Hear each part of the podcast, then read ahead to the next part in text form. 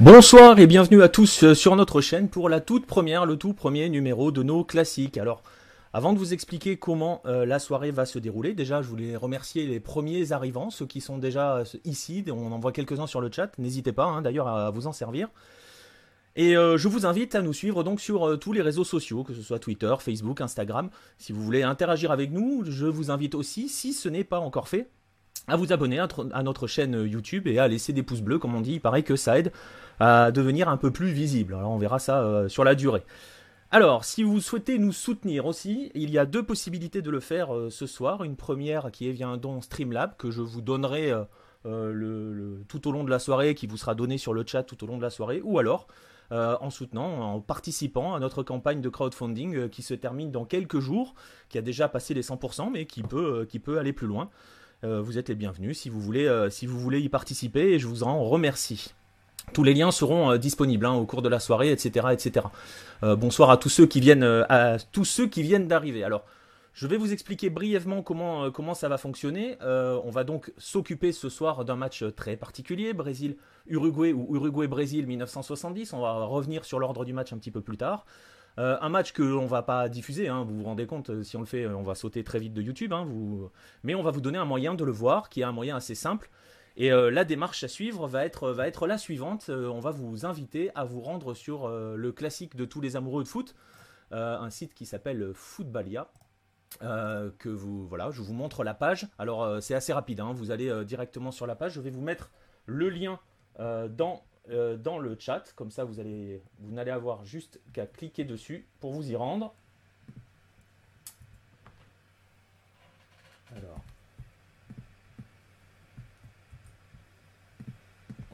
Normalement. Normalement, ça arrive. Si ça veut bien fonctionner.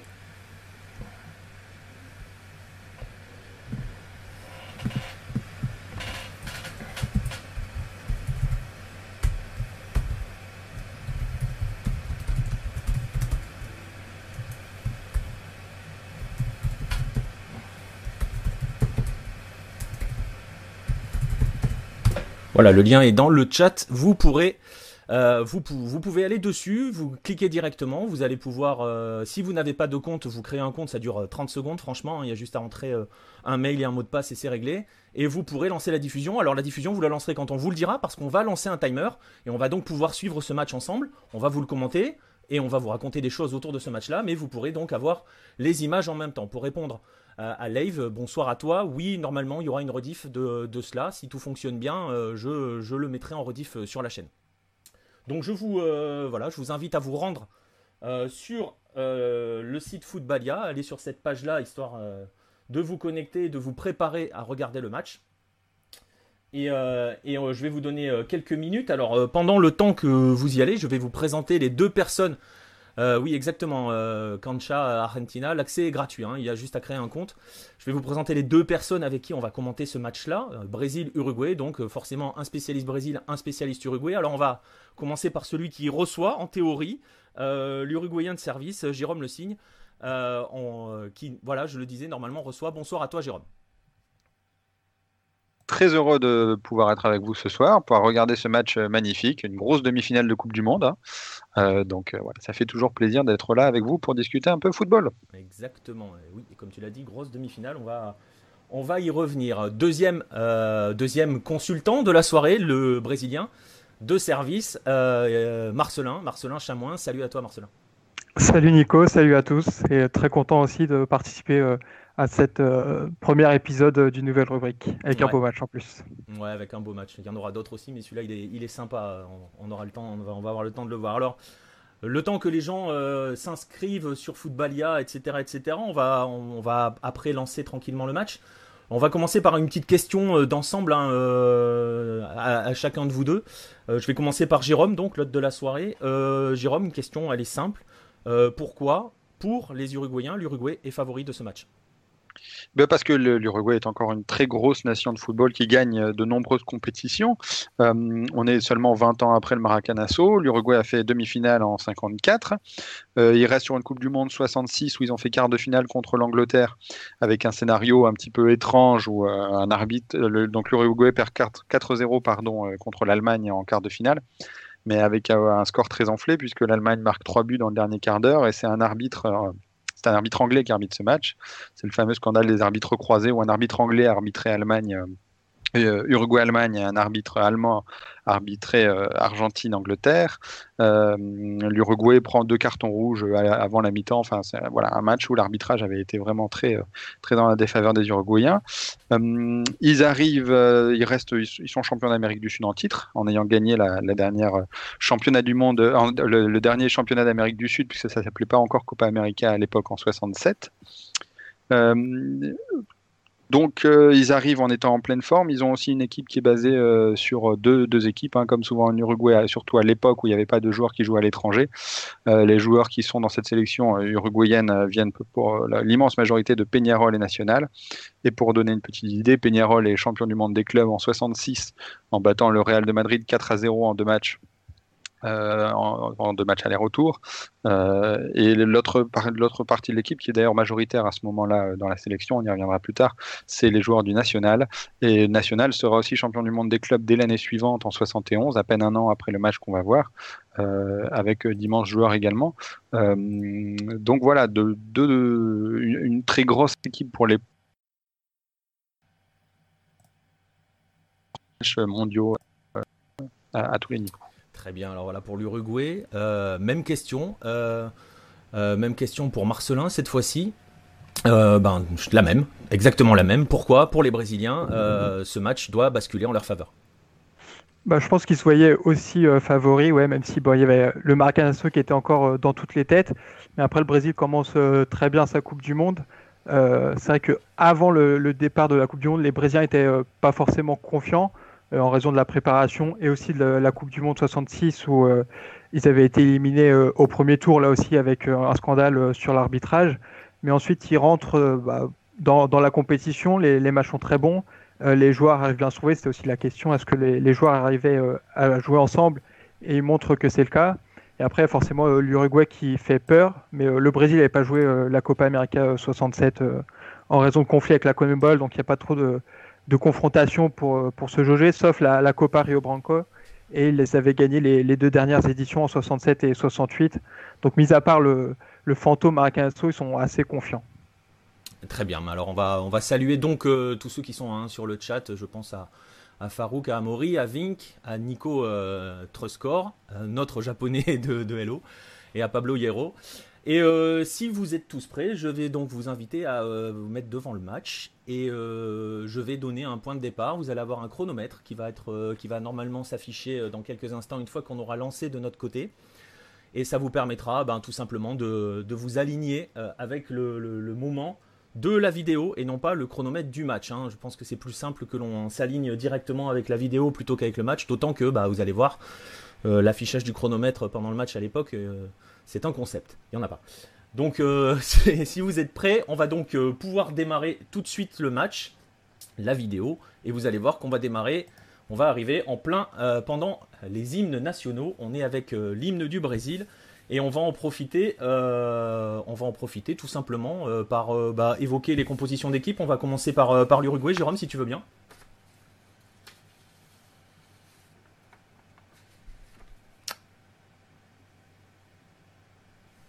Si Jérôme m'entend. Ah, excuse-moi, le problème de micro. Tu m'entends. euh, donc, euh, dans, les, dans les cages, euh, Mazurkiewicz. Euh, en défense, côté droit, Luis Ubinia, capitaine. en charnière, Attilio Ancheta, Roberto Matosas. Côté gauche, Juan Martín Mujica. En milieu, récupérateur en 5 à l'ancienne, Julio Montero Castillo. au milieu de terrain, Ildo Maneiro, Julio César Cortés et Dagoberto Fontes. En 9,5, disons, Luis Kubicha, hein, qui d'habitude joue sur le côté droit, mais qui la jouera un petit peu partout sur le terrain. Et en attaquant de pointe, Julio Morales. Euh, et l'entraîneur, donc, Juan Eduardo Auberg. Très bien. Côté, euh, côté Brésil, Marcelin? Ça joue en 4-2-4 avec euh, dans les buts Félix, En latéral droit, Carlos Alberto. Dans l'axe, Piazza et Brito. À gauche, Everaldo. Au milieu, Clodoaldo et Gerson. Et puis ensuite, sur les côtés, Jarzinho et Rivellino. Et devant, Pelé et Tostao, avec sur le banc Zagallo. Voilà, alors qu'on voit sur les images qu'on est toujours dans l'hymne uruguayen. On va pas demander à Jérôme de nous le chanter, même si je sais qu'il en est capable. Et euh, on, va, juste, on va juste s'éviter ça, oui non, non, non, on va, on va s'épargner ça en effet, puis je risque de ne pas être calé très exactement euh, avec la vidéo, donc on va épargner ça à nos spectateurs. On vient d'apercevoir euh, Louis Scooby à l'écran. oui, on lance le match Cancha-Argentina. On est déjà bien lancé d'ailleurs hein, au niveau du match. On est à, à 1,53 sur la vidéo. Donc si tu veux te caler, il faut que tu te cales à 1,53. On est sur la fin de l'hymne de l'hymne uruguayen, je vais préciser que l'arbitre de la rencontre est espagnol, il s'appelle José María Ortiz. Et on peut peut-être, euh, Jérôme, évoquer euh, un petit détail autour de ce match euh, qui va se jouer au Jalisco, à Guadalajara, alors que initialement il n'était pas prévu à cet endroit-là. Si tu veux bien nous raconter cette histoire. Et eh oui, bah oui, parce que selon le programme distribué avant le tournoi, le match, euh, cette demi-finale doit se jouer à Mexico, à l'Azteca. Euh, la ville est en altitude, ça arrange plutôt bien euh, les Uruguayens qui viennent de jouer les matchs de poule, ainsi que le quart de finale contre l'URSS à Puebla, qui est une ville à une centaine de kilomètres de district fédéral, donc de la capitale du Mexique. Euh, le Brésil, quant à lui, vient de jouer tous ses matchs à Guadalajara, donc euh, la ville où on est finalement ce soir, euh, dans, une ville plus chaude au niveau de l'océan, à 600 km de Mexico. Jouer à Mexico est donc un grand avantage. Jouer à, Mexico, la ville qui aurait dû être choisie, devrait donc être un avantage pour l'Uruguay. mais bizarrement, à deux, jours du match, le comité organisateur, qui a le droit de changer, hein, qui se réservait dans les statuts le droit de changer de match, le lieu du match, décide de, à la surprise générale que le match sera délocalisé à Guadalajara. Euh, il y a un petit imbroglio parce que voilà, y a les, Brésiliens sont fortement représentés au sein de la direction de la FIFA euh, qui est dirigée à l'époque par l'anglais euh, Rousse. et donc les Uruguayens doivent aller finalement à Guadalajara à la dernière minute. Euh, seulement 600 km, vous allez me dire, c'est pas grand chose, sauf que c'est euh, à l'époque, les joueurs prennent pas l'avion. Donc, ils sont partis en bus euh, en deux jours de temps pour faire tout d'abord l'allée de Puebla à Mexico et ensuite les 600 km jusqu'à Guadalajara. Et ils arrivent donc la veille du match en n'ayant pas le temps, notamment, de, tester le terrain du match sur lequel ils vont jouer. Pendant ce temps-là, les Brésiliens bah, attendaient tranquillement, donc ça a assez bien ruiné la préparation de l'Uruguay qui en plus avait dû jouer des prolongations contre la Russie dans, sous une chaleur accablante. Euh, et donc voilà, les Uruguayens se retrouvent alors qu'ils devaient être euh, l'hôte du match euh, à, jouer dans la ville sur laquelle les Brésiliens s'étaient bien installés, Guadalajara. Et d'ailleurs, ils ne seront plus entre guillemets les hôtes du match si vous vous rendez par exemple bah, tout simplement sur le site de la FIFA. Vous verrez que ce match ne s'appelle pas Uruguay-Brésil, mais s'appelle Brésil-Uruguay. Donc on a on a été jusqu'à inverser inverser les deux les deux équipes même même sur le sur la présentation. Et d'ailleurs, vous voyez là, la présentation, c'est d'abord la compo euh, brésilienne, ensuite la compo uruguayenne que vous avez, que l'on vous a déjà donné.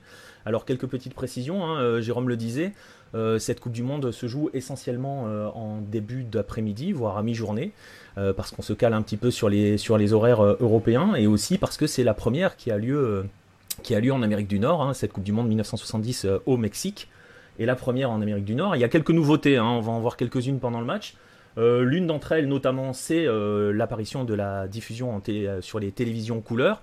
Alors, vous allez pouvoir me le dire, messieurs, la télé couleur, ça n'a pas franchement marqué les esprits au Brésil ou en Uruguay. Hein. Marcelin, il n'y a pas beaucoup de télé couleur au Brésil. Non, au Brésil, il y avait seulement le président Médici qui avait un poste en couleur. Voilà, et Uruguay, pareil, hein, du côté des Uruguayens, Jérôme? Oui, pareil. C'est-à-dire que le réseau public à l'époque ne pouvait de toute façon diffuser que des matchs en noir et blanc. Donc même si quelqu'un avait une télévision couleur, il n'aurait pas pu le recevoir en, couleur.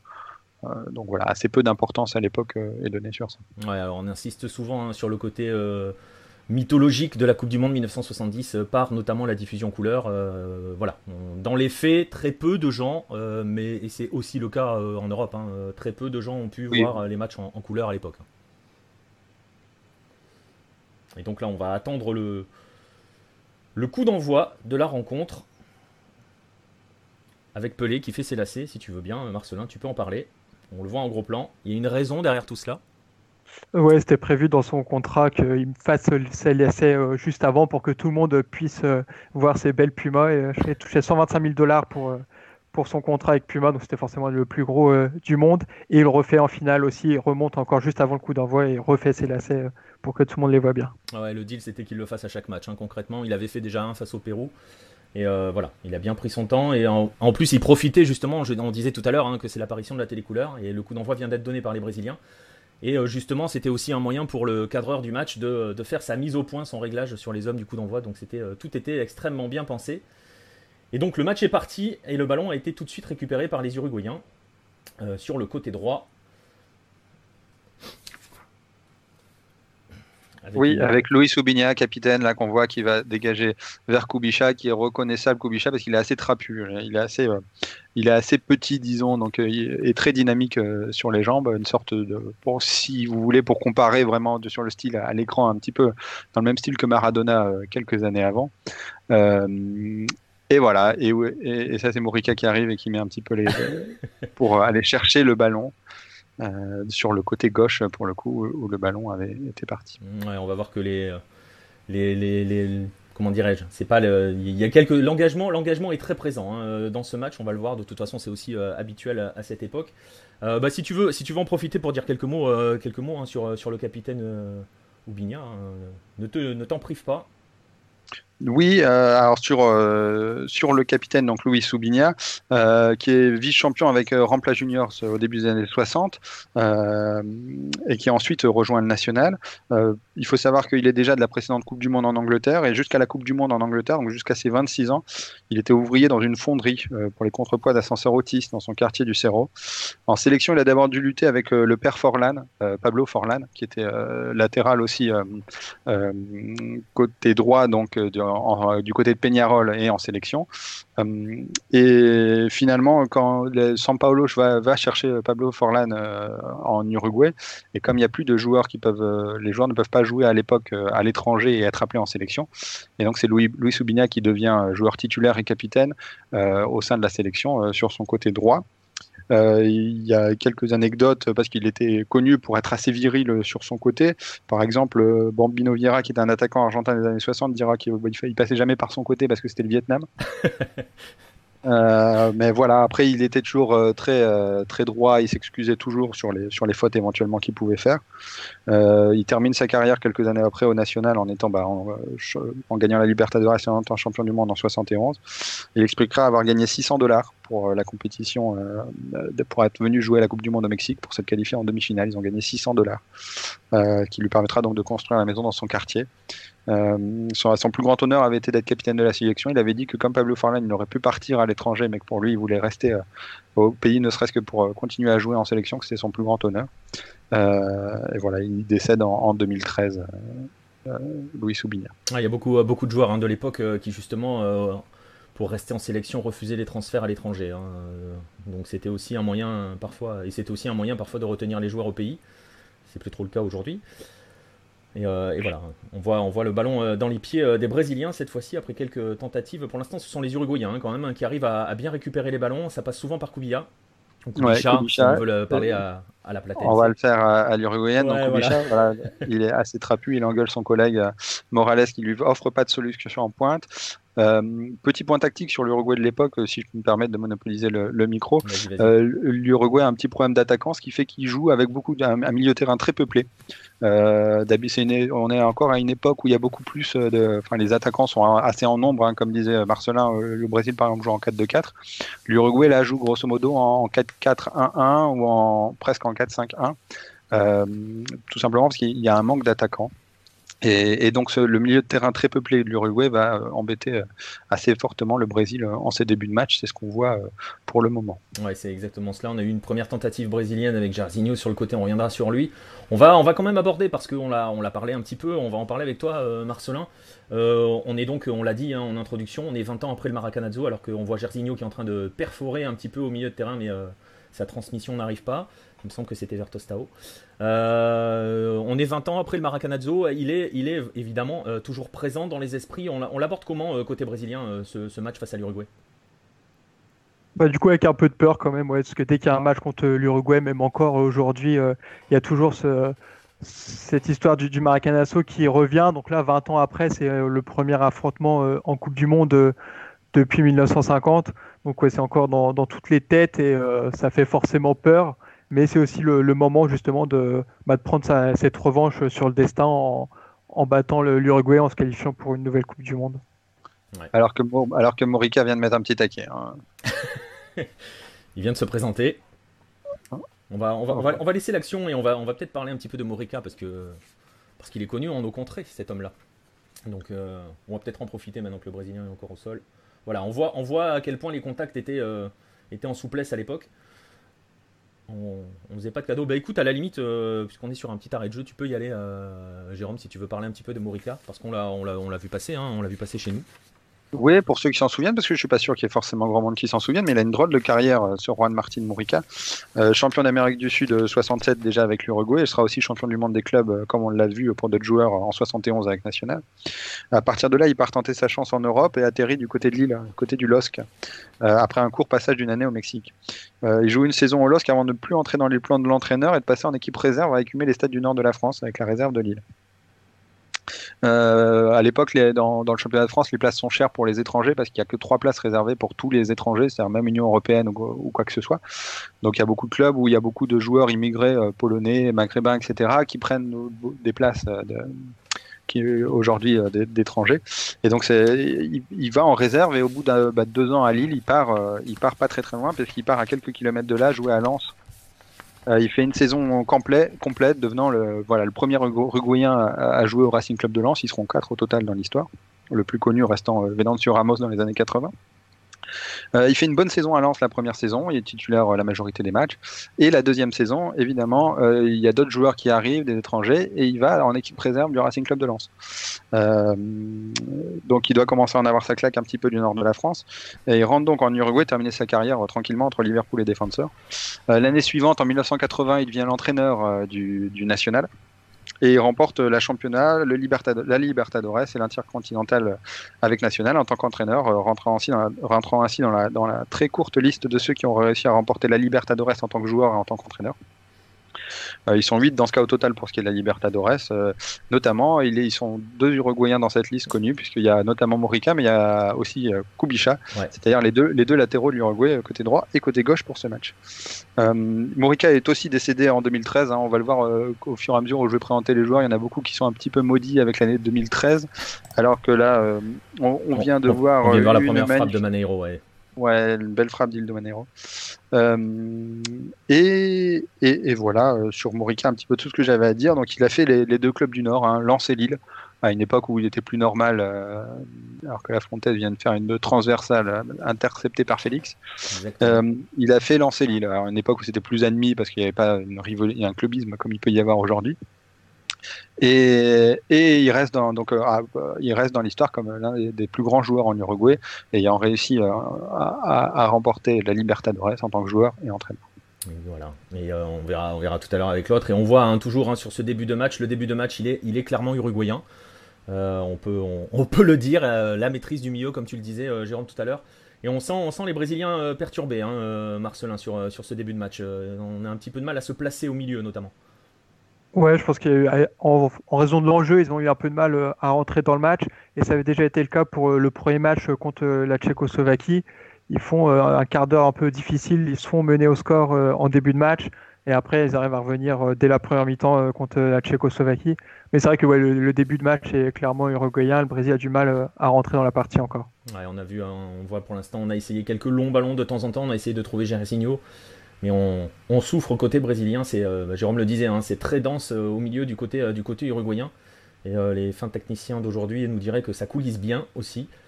Et là, on va avoir une, tentative d'offensive du Brésil, mais voilà, c'est tout de suite, tout de suite récupéré par, par un joueur uruguayen et ça se projette très très vite. Il me semble que c'est Morales, oui, c'est Morales, qui est parti côté gauche et qui va chercher à l'opposé. Et le ballon va revenir pour une deuxième frappe et un nouvel arrêt de Félix.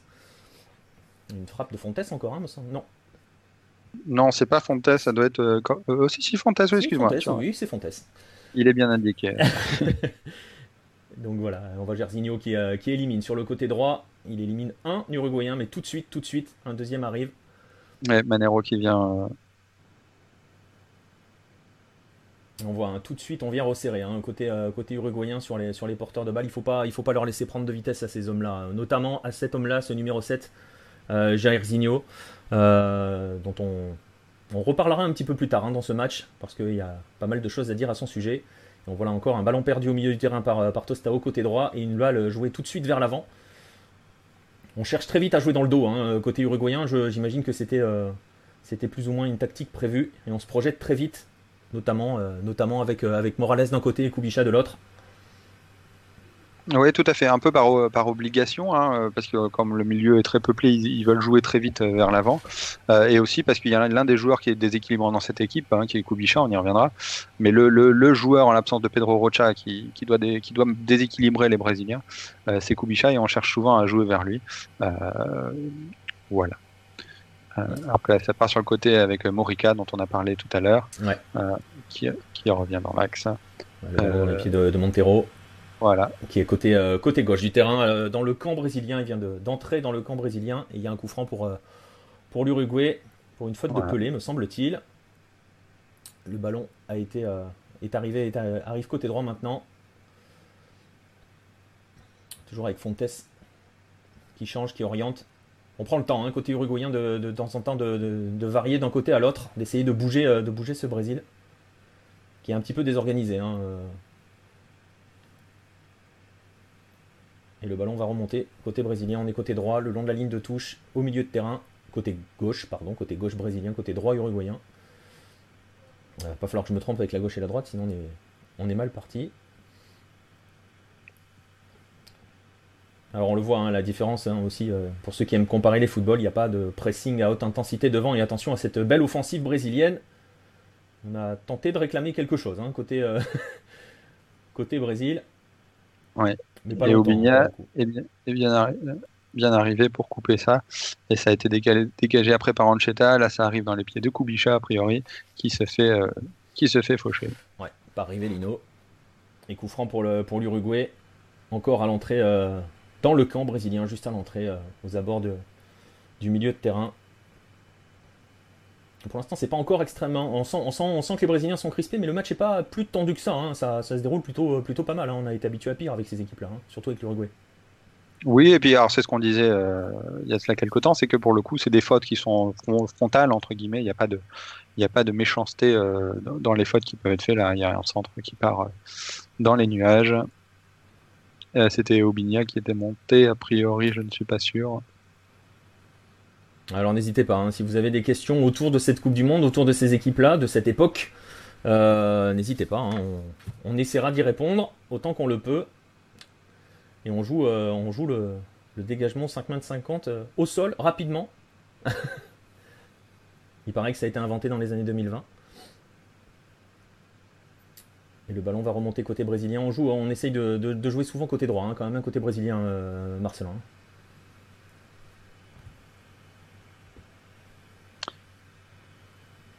Alors qu'on a perdu Marcelin. Kubicha a mal. Marcelin. Kubicha a très mal contrôlé là sur cette reprise.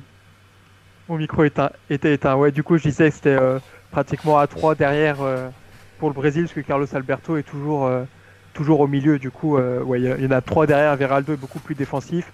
Et Carlos Alberto va jouer aux côtés de, de Clodoaldo et Gerson et les quatre devant. et toujours, hein, toujours ce... les Brésiliens qui peuvent avancer jusqu'aux 30 mètres environ de l'Uruguay. Et derrière, ça se referme très très vite. Parce que c'est, euh, bah, Jérôme le disait tout à l'heure, extrêmement dense euh, côté, euh, côté uruguayen. Et le ballon, on va aller chercher sur les côtés. On joue beaucoup sur les côtés, hein, de part et d'autre. On va chercher les ailes très souvent. Attention à la, à la projection de Pelé. Et ça a été coupé une fois de plus. Et le ballon dans les bras de Mazurkiewicz, puisqu'on avait le droit à l'époque. Le gardien avait le droit de se saisir d'un ballon à la main. Faut, faut, faut, quand même le rappeler parce que les jeunes générations ne le savent pas forcément. Ça permettait parfois de jouer la montre. Et c'est pour cela d'ailleurs que cette règle a été, euh, a été abolie. Enfin, a été introduite plutôt euh, la règle de ne plus pouvoir prendre le ballon avec les mains pour le gardien sur une passe en retrait de son défenseur. Et le ballon dans les, dans les pieds des Brésiliens. On est dans le rond central. Et on va remonter et on va venir chercher sur le côté droit. On va probablement venir chercher Jarzinho qui joue en une touche, qui tente la remise avec Pelé. Et le ballon sort en touche. Côté droit de l'attaque brésilienne. On les a pas encore complètement vus. Hein. lancer le duo Gersigno-Pelé. Après, ouais, ils ont besoin d'espace et c'est vrai que pour l'instant, l'Uruguay défend bien et sont assez bas sur le terrain, donc c'est difficile de prendre la profondeur. Ce que Gersigno aimait beaucoup faire, c'est aller chercher la profondeur et pour l'instant, c'est assez compliqué. Voilà, et on voit un centre un, petit peu désespéré. On a cherché, euh, on a cherché Pelé. Et le petit Mazurkiewicz, impeccable. On va, beaucoup, on va beaucoup parler hein, de, de Pelé et Mazurkiewicz dans ce match. Et l'Uruguay qui va remonter. Oui, côté droit. Oubigna qui remonte le ballon. Qui joue avec Kubicha. Et hors-jeu. La plus grande joie de l'attaquant uruguayen. Qui se fait un petit peu réprimander par l'arbitre. Et fait Jean Jean entendu. L'avait envoyé euh, assez loin.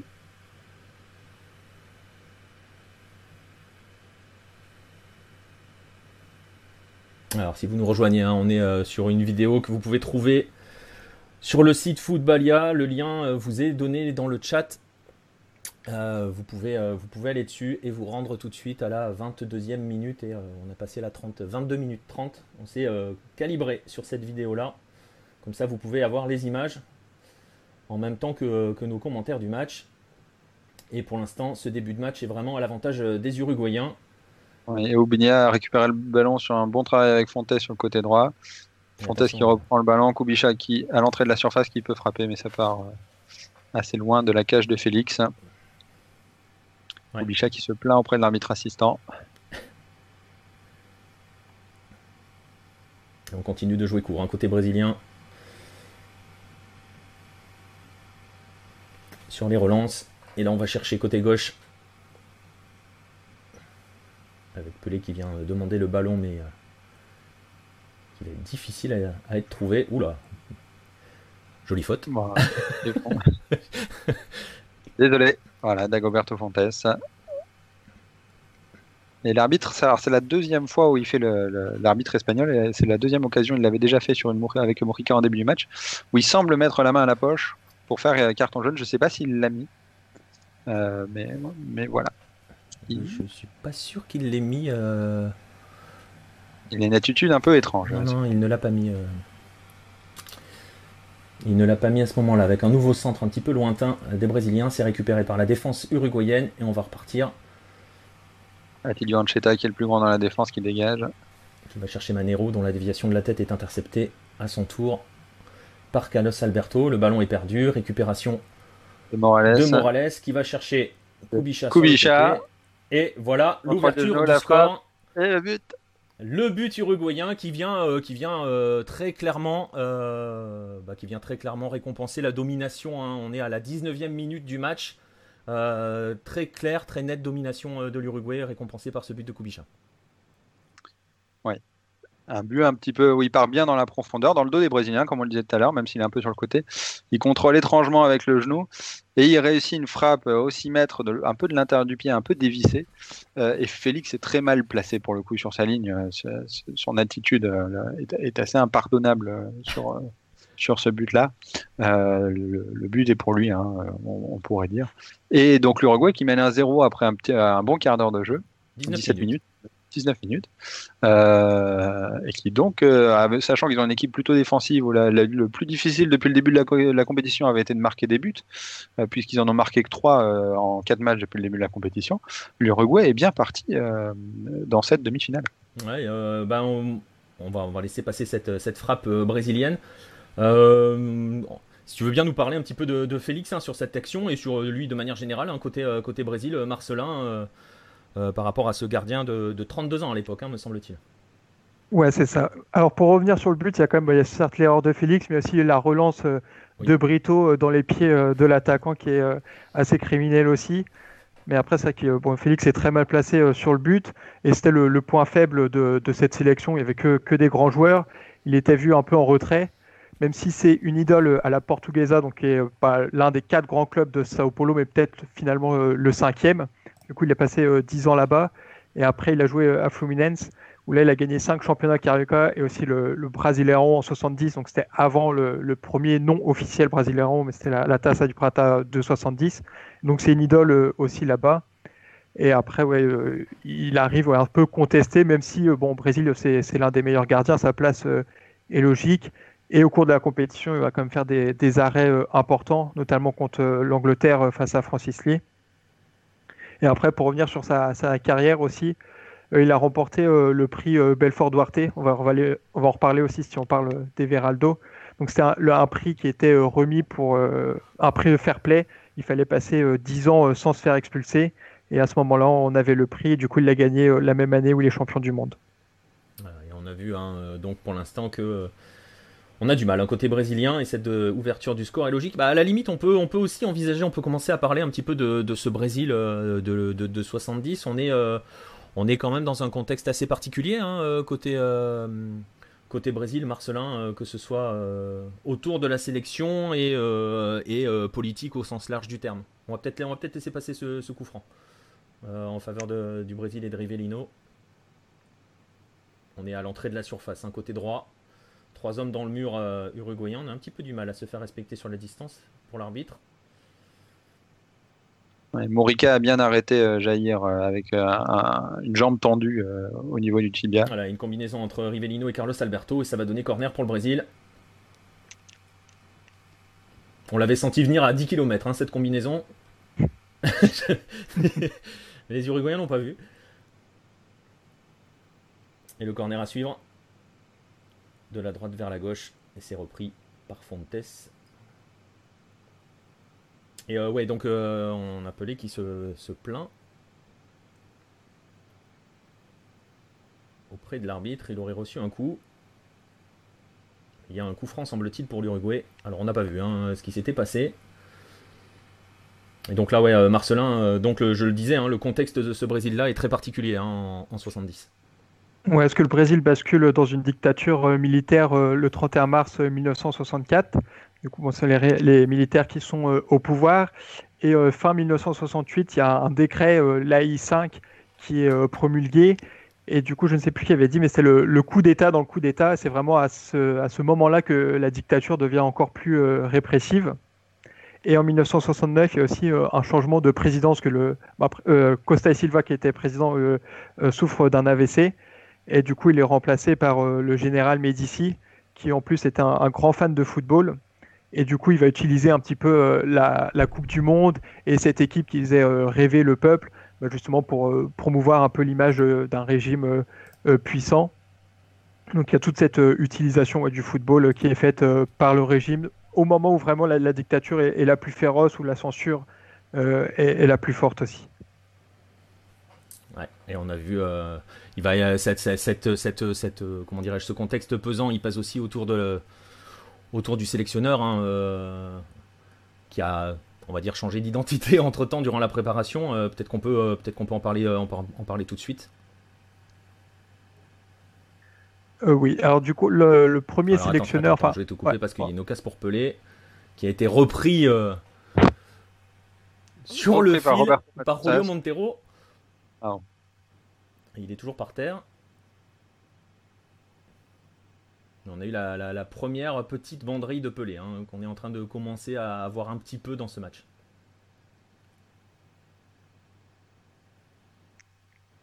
donc vas-y, hein, Marcelin, si tu, veux, euh, si tu veux nous parler un petit peu de ce qui se passe sur le banc de touche du Brésil euh, avant cette Coupe du Monde.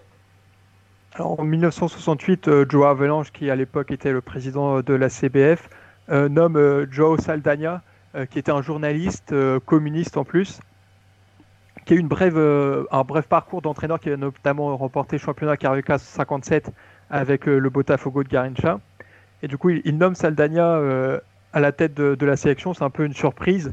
Mais du coup, c'est une stratégie d'Avalanche parce que Joao Saldana était l'un des critiques les plus féroces de, la CBF et de, l'organisation un peu qui était, euh, qui était faite. Et du coup, pour calmer la presse, parce qu'il n'y avait pas le seul euh, contestataire, on va dire, de, l'équipe, pour calmer la presse, euh, Avalanche nomme Saldania entraîneur. Mais après, il va se, faire virer. Il y a plusieurs épisodes qui, amènent sa chute. Alors déjà, on revient sur le président de la République, cette fois-ci, Médici, bah, qui, on l'a dit, aimait beaucoup le football. Et il a voulu imposer Dario, qui est un, un joueur de l'Atlético Minero, un, attaquant. Et euh, Médici, plusieurs fois dans, ses interviews, euh, a dit qu'il voulait voir euh, Dario en sélection. Saldania, qui était assez autoritaire, lui aussi, bah, l'a tramé le prix. Il a dit c'est mon équipe, lui il choisit ses ministres et moi je choisis mon équipe. Donc ça c'est le premier épisode un peu qui, qui le fragilise. ensuite, il inquiétait aussi la dictature puisque en 68 il va en Europe pour pour observer euh, les futurs adversaires euh, à la Coupe du Monde. Et il en profite quand il est interviewé pour euh, dénoncer le gouvernement et, et la torture qu'il pratique. Donc ça, ça inquiète forcément le régime. Ensuite, le deuxième épisode, c'est avec Justrich, qui était l'entraîneur de Flamengo, alors que Jairzinho part la surface, il se fait intercepter. il a été intercepté par Piazza. Vas-y. Euh, par, par Matosas, pardon. Matosas, la 3, oui. Oui, du coup, Justrich était l'entraîneur de Flamengo et lui aussi voulait la place de sélectionneur. Et du coup, dans la presse, euh, il critiquait énormément à plusieurs reprises euh, Saldania, qui en a eu marre un moment, et qui est parti au centre d'entraînement de Flamengo euh, avec une arme pour aller s'expliquer.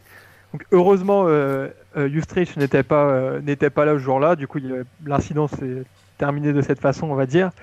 Mais du coup, c'est le deuxième épisode un peu qui amène la chute de Saldania. Et euh, le troisième, ensuite, c'est un conflit entre Saldania et Pelé qui a aussi euh, son caractère. Euh, du coup, Saldania voulait sortir Pelé de l'équipe. Et forcément, c'était une crainte un peu pour, pour la CBF parce que Pelé signifiait de, l'argent. Et puis, il ne pouvait pas se, se, passer de vraiment la, figure majeure de l'équipe. Et du coup, la CBF a, a, a retiré Saldania de l'équipe. En fait, il y avait le chef de la délégation qui a donné sa démission pour virer Saldania. Et en fait, il a refait euh, une commission qui était euh, exactement la même sans Saldania. Et du coup, c'est Mario Zagallo qui, euh, a été amené sélectionneur pour la Coupe du Monde. Et qui, va, et qui va donc diriger cette équipe. On va reparler peut-être un petit peu plus tard de Mario Zagallo. On va revenir un petit peu au match avec, avec des Brésiliens qui ont toujours du mal hein, à s'approcher. On le disait, hein, Jérôme le disait tout à l'heure sur cette Uruguay qui est une, sorte de forteresse difficile à franchir. Et on a, du, mal, euh, on a du mal à se lancer, euh, surtout à se trouver lancé côté brésilien. Et on a déjà vu 3-4 fautes sur Kubicha hein, quand même. On voit que les, les Brésiliens l'ont identifié entre guillemets comme le danger. Il y a 2-3 fautes. Euh, Je te coupe, hein, désolé, avec une belle frappe de, de Rivellino, me semble-t-il.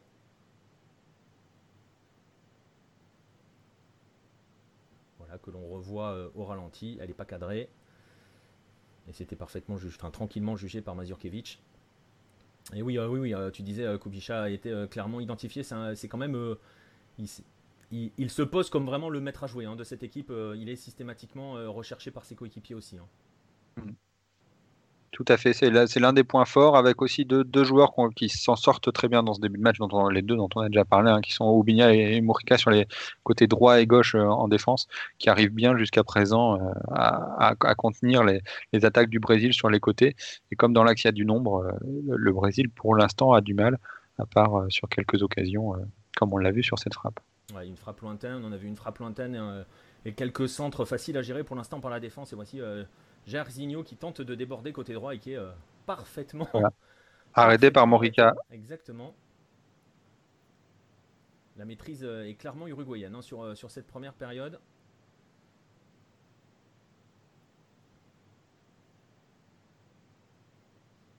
Ce qui peut surprendre, hein, puisqu'on a quand même l'image pour tout le monde de, de, ce Brésil flamboyant de 1970. Pour l'instant, il a du mal à l'être. Et le ballon est encore récupéré par les Uruguayens. Encore dans les pieds de Kubicha. Et cette fois-ci, il a été arrêté. Et le ballon arrive euh, dans les pieds de Gersigno qui vient de nous envoyer un petit pont euh, assez magique. Oui, Cortés s'est mis euh, par terre pour le bloquer, a préféré concéder le coup franc. Ouais, et ça va être un coup franc, un bon coup franc. À une vingtaine de, matchs, de vingtaine de mètres côté droit pour le Brésil. Deux hommes devant le ballon, Pelé ou Rivellino, choisissez. On va avoir quelques difficultés à placer le mur à distance. ça va être un peu le, thème. C'est Rivellino qui frappe d'ailleurs dans le mur.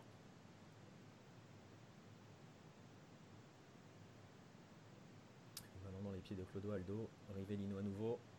Qui lui a tenté son petit pont, ne s'est pas passé. Coupé par Manero. On est dans le rond central. Et on remonte côté euh, uruguayen. Fontes. Assez tranquillement. On attend la montée des, latéraux. Ouais, Murica. Mauvaise transmission, ballon récupéré par, euh, par le Brésil. Et on cherche tout de suite des longs ballons. Hein, euh, côté brésilien. Ouais, avec cette difficulté pour les Brésiliens, pour le coup, la, la, charnière euh, Ancheta-Matosa, c'est assez grande et, pour le coup, sur les ballons aériens en tant que tel, n'est pas, est pas mise en défaut. Ouais, comme dit Pablo sur le, sur le chat, euh, est impassable. Oui, d'autant qu'en face, l'adversaire est un client. Hein. Jairzinho, c'est pas n'importe qui. On en parlera un petit peu plus tard avec Marcelin de, de ce garçon-là. on va essayer de passer côté gauche pour les Brésiliens. Avec un centre vers euh, la tête de Pelé, me semble, oui, c'est ça, de Pelé. La tête qui n'est pas cadrée. Pas grand chose à faire hein, pour Mazurkiewicz dans, dans cette première période jusqu'ici.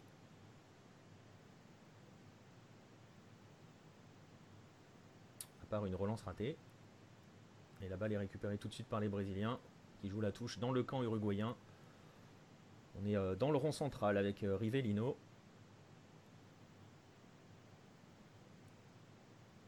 Et le pressing aux 40 mètres de Fontes, euh, qui, est, la caractéristique de l'Uruguay sur ce début de match. Hein. essayer de faire un pressing. Il y a un homme qui monte pour essayer de, couper la première passe et ensuite on referme très vite dès, que, dès, que, ça pénètre. Et la frappe lointaine, pour l'instant, ce sont que des frappes lointaines hein, côté, côté brésilien. Celle-ci était signée Tostao.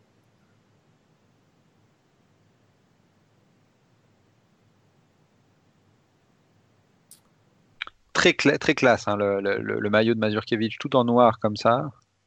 Sachant que c'est un joueur qui dégageait déjà de la classe naturellement. Là, ça. Il faut presque peur. Morales qui déborde. Morales, c'est une nouvelle faute. Qui est fauché. Voilà. Ah, ils, ont, ils ont beaucoup de mal, hein, les Brésiliens, à gérer, euh, gérer Morales et Kubica. Hein, sur les... Dès que ces deux-là se mettent en action, ils arrivent à pénétrer assez facilement. Et on voit la faute de Carlos Alberto, me semble-t-il.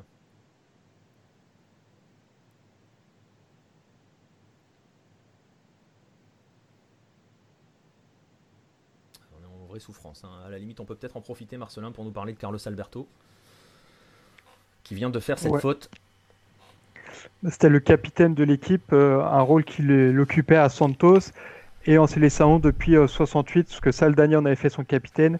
Et euh, Aymoré Morera, l'entraîneur euh, avant Saldania, l'avait aussi mis à ce poste comme capitaine. Et d'ailleurs, il va avoir ce surnom de, de capitaine ou capitaine bah, jusqu'à la fin de, sa vie. Et c'est vraiment son, son, rôle, bah, le vrai capitaine, quoi, le, le capitaine comme on l'entend, vraiment meneur d'hommes. Et puis après, donc il jouait, il a joué à, Santos euh, avec Pelé. Il a aussi euh, remporté des titres euh, avec Fluminense. Et puis après, il est allé aux États-Unis et il a aidé aussi Pelé à remporter le titre en 77 avec le Cosmos. Donc il a gagné partout où il est passé. Ouais, on va revenir au match puisque Julio Morales s'est relevé et le coup franc à suivre pour Murica l'un des hommes de cette première période côté uruguayen. Avec une balle qui va passer devant.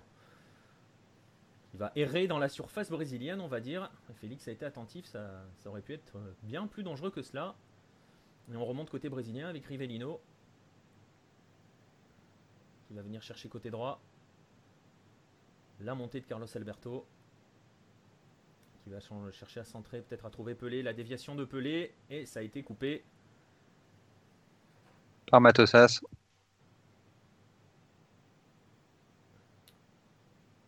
Et corner à suivre pour euh, le Brésil, joué rapidement par euh, Jairzinho avec Pelé.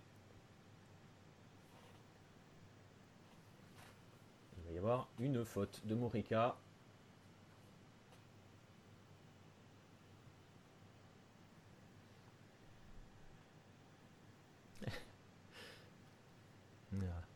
Pablo Hierro dans le chat qui nous dit qu'en fait cette équipe de l'Uruguay c'est l'Atlético de Simeone avant l'heure. Oui, mais, mais involontairement, hein, vraiment, il y avait d'autres attaquants qui auraient pu être là et qui étaient blessés euh, euh, pour cette pour, pour, pour ce match ou, euh, donc qui pouvaient pas jouer, voilà. et ce qui fait qu'il fait vraiment avec les entre guillemets les hommes qu'il a et donc avec seulement deux attaquants, ah et Mazurkiewicz qui la dégage au-dessus de au-dessus de sa barre. Qui la sort de sa barre. C'était bien joué. Nouveau corner pour le Brésil qui s'installe un petit peu hein, dans, le camp uruguayen depuis quelques minutes. Jairzinho qui euh, manque son centre. Et le ballon est récupéré par les Uruguayens. Il va arriver dans les mains de Mazurkiewicz qui va changer de côté. Vers Romania. On joue beaucoup sur la largeur, hein, côté Uruguay, dès qu'on a la balle.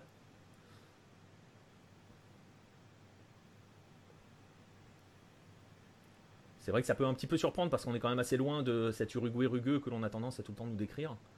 Euh, on est quand même sur une équipe euh, parfaitement disciplinée et, quand même euh, sacrément joueuse, hein, mine de rien. Ouais, le beau dribble. Et attention à la montée de Jarzinho. Côté droit. Qui va chercher Rivellino. Qui va. Je sais pas si on peut dire obtenir le coup franc. mais c'est Manero, ouais. Et là, il met la main à la poche. Et là, ce coup-ci, il va sortir le carton jaune. Il met le carton jaune. Alors, c'est euh, on peut le dire, hein, c'est une, nouveauté hein, dans, cette compétition. Les cartons jaunes sont apparus avec euh, la Coupe du Monde. Enfin, sont apparus en Coupe du Monde en 1970. Suite au, fiasco, suite au fiasco notamment de, la Coupe du Monde 66, on l'avait vu, où, Marcelin pourra en parler plus que moi, mais où les, les Brésiliens notamment avaient été euh, a été agressé en match de poule par de nombreuses équipes. Là, pour le coup, ça permettait de pouvoir faire un petit peu euh, tomber la pression aussi parfois. C'est le cas de ce qu'on vient de voir euh, sur ce tacle un petit peu rugueux d'Ildo Manero. ça avait été beaucoup provoqué par le match de l'Argentine hein, euh, en 1966, qui s'était très très mal fini. oui, il y a Brésil-Bulgarie, Brésil-Portugal aussi. Bah, on, peut, on peut en parler, hein, si vous voulez, messieurs, de cette fameuse Coupe du Monde 66 qui a on peut le dire, euh, là pour le coup, tout le monde est sur le même, euh, sur le, sur le même, euh, au même, au même, au même, sur le même plan. quel que soit le Sud-Américain, elle a été plus que oh. frustrante hein, cette Coupe du Monde 66, plus qu'énervante. Alors que Kubicha vient de faire une petite roulette, un geste de classe, là on voit que c'était vraiment, j'insiste, je l'ai déjà dit, mais c'était le joueur déséquilibrant de cette équipe. Euh, et donc oui, sur 66, ça a généré de grosses frustrations euh, aussi pour l'Uruguay, c'est-à-dire qu'on a tendance à le savoir pour le Brésil, Marcelin va y revenir, et pour l'Argentine contre l'Angleterre. Mais le match contre l'Allemagne, il est vraiment aussi considéré comme une sorte de vol euh, par les Uruguayens, qui finissent le match à 9 contre 11 sans raison apparente, qui ont, où les Allemands arrêtent un but avec une main qui n'est pas sifflée par l'arbitre. Voilà, il y a des choses qui sont vraiment restées en travers de la gorge et qui ont vraiment dit bon, cette Coupe du Monde-là a été organisée par pour les Européens. Ils s'étaient arrangés entre eux euh, pour que tout se passe bien. Les, les Anglais sont gagnés très bien, mais voilà, ils voulaient passer à, à autre chose pour cette Coupe du Monde 70. Ouais, le Brésilien, c'est pareil, hein, Marcelin elles n'ont pas trop souffert de, de l'arbitrage, enfin, euh, pas de, dire de faute de carton, mais c'était surtout la violence des adversaires qui n'était pas sanctionnée. Donc oui, il y a un peu l'arbitrage quand même. Mais c'est vrai que le premier match contre la Bulgarie, euh, il n'y a que des tacles. Dès que Pelé a le ballon, il se fait tacler. Du coup, il ne peut pas jouer le, deuxième match contre la Hongrie. Et contre le Portugal, c'est la même chose avec euh, la faute que tout le monde a vue de Moraes sur Pelé, qu'il met au sol. Pelé se, se, relève et se refait tacler immédiatement. Et Moraes, plus tard, avait dit euh, avait commencé le boulot et moi je l'ai terminé. Et du coup, c'était vraiment que, que des fautes euh, sur, euh, sur les Brésiliens, même s'ils reconnaissent aussi qu'il y avait d'autres problèmes dans, dans, cette sélection pour expliquer l'élimination au premier tour. Il n'y a pas que non plus la, violence des, des Européens. en tout cas, voilà, on le disait, hein, que l'on soit brésilien, uruguayen ou argentin en 66, c'est pas un grand souvenir avec l'arbitrage. Et ça a laissé quelques rancœurs, hein, ça a laissé euh, beaucoup, beaucoup de rancœur euh, en Argentine, un petit peu en Uruguay. Là, on était plus soft. Hein. Euh, sur 70, l'arbitrage, il n'y avait pas, pas véritablement de soucis pour les uns comme pour les autres. Hein. Alors que là, c'était Ancheta qui avait tenté, des défenseurs centrales qui avait tenté un, débordement plein axe, comme Matosas avait l'habitude, l'a fait aussi une ou deux fois dans le match. donc ils essayaient quand même des fois de sortir même les défenseurs centraux avec le ballon tout en gardant à l'esprit qu'il fallait se replier vite, parce que c'est les, les, quelques fois où ils ont été mis en difficulté dans cette première mi-temps, c'est quand ils ont essayé de, comme tu le disais tout à l'heure, ou à un moment donné où tu dis tiens l'Uruguay joue bien, l'Uruguay joue bien, contrairement à ce qu'on pourrait penser, c'est ces moments-là où en contre les Brésiliens pouvaient les prendre de vitesse. voilà, et là où Bigna renvoie bien le ballon en corner. Il va concéder le corner. Le Brésil, le Brésil a, est monté d'un cran quand même hein, dans, dans, cette première période euh, au niveau de l'occupation territoriale, même si on voit hein, pour l'instant euh, on a beaucoup beaucoup de mal à trouver Jairzinho. Le duel euh, Jairzinho-Mourica, c'est vraiment l'une des clés hein, de, cette, première période. On voit que dès que Jairzinho est servi, Mourica vient fermer tout de suite et ferme alors parfaitement. Attention à ce ballon qui arrive dans les pieds de Pelé côté droit et Pelé va trouver le ramasseur de balles. Pour ma citation, c'était l'inverse. En fait, c'est Zetchev qui a dit J'ai commencé le travail, et Moraes l'a terminé. Je crois que j'ai dit l'inverse euh, au début. oui, oui, t'as dit que c'était Moraes, mais bon, c'est pas grave. voilà, c'est corrigé. le renvoi au 5 m 50 à suivre pour Mazurkiewicz. Oh, J'insiste sur la classe du maillot noir à manches longues comme ça, avec le numéro 1 derrière. Ouais, c'est vrai, c'est vrai. C'est propre pour un gardien, ça, c'est saillant, disons. Voilà. Côté, un côté Yashin, quoi. Voilà, c'est ça. Et c'est sans doute euh, côté Yashin parce que c'était entre ça se faisait à l'époque. Hein, euh. oui. Mais mais c'est vrai qu'on le voit, euh, on le voit bien là, Bigna qui court vers le ballon et qui pense tout de suite à repartir vers l'avant. Ouais, côté droit et qui va servir Kubicha après un centre raté de, de, Carlos Alberto, un centre encore un peu lointain. Hein. On va pas on va pas, comme, euh, comme on dit souvent avec euh, les latéraux, on va pas aller jusqu'au poteau de corner pour centrer, on centre de très loin. Et pour l'instant, c'est parfaitement géré, euh, assez facilement géré même par, les Uruguayens. Et on voit Jairzinho qui s'est replacé un petit peu dans l'axe hein, pour essayer de trouver un petit peu plus de liberté. Et Pelé qui décroche. Et on fait tourner. Côté brésilien, on s'est installé. Voilà, Oubigna qui fait encore un très bon tag, c'est dégagé par Cortés et ça va revenir. avec Everaldo qui a servi euh, Rivellino. Euh, et on voit toute la classe hein, de, de, Rivellino euh, dans les dribbles aussi. Il est souvent réduit à juste titre hein, à, son élastico. Mais il y a une palette assez impressionnante hein, côté, côté Rivellino. Le joueur hyper élégant. On va en reparler un petit peu. Mais on va suivre d'abord le coup franc de Pelé.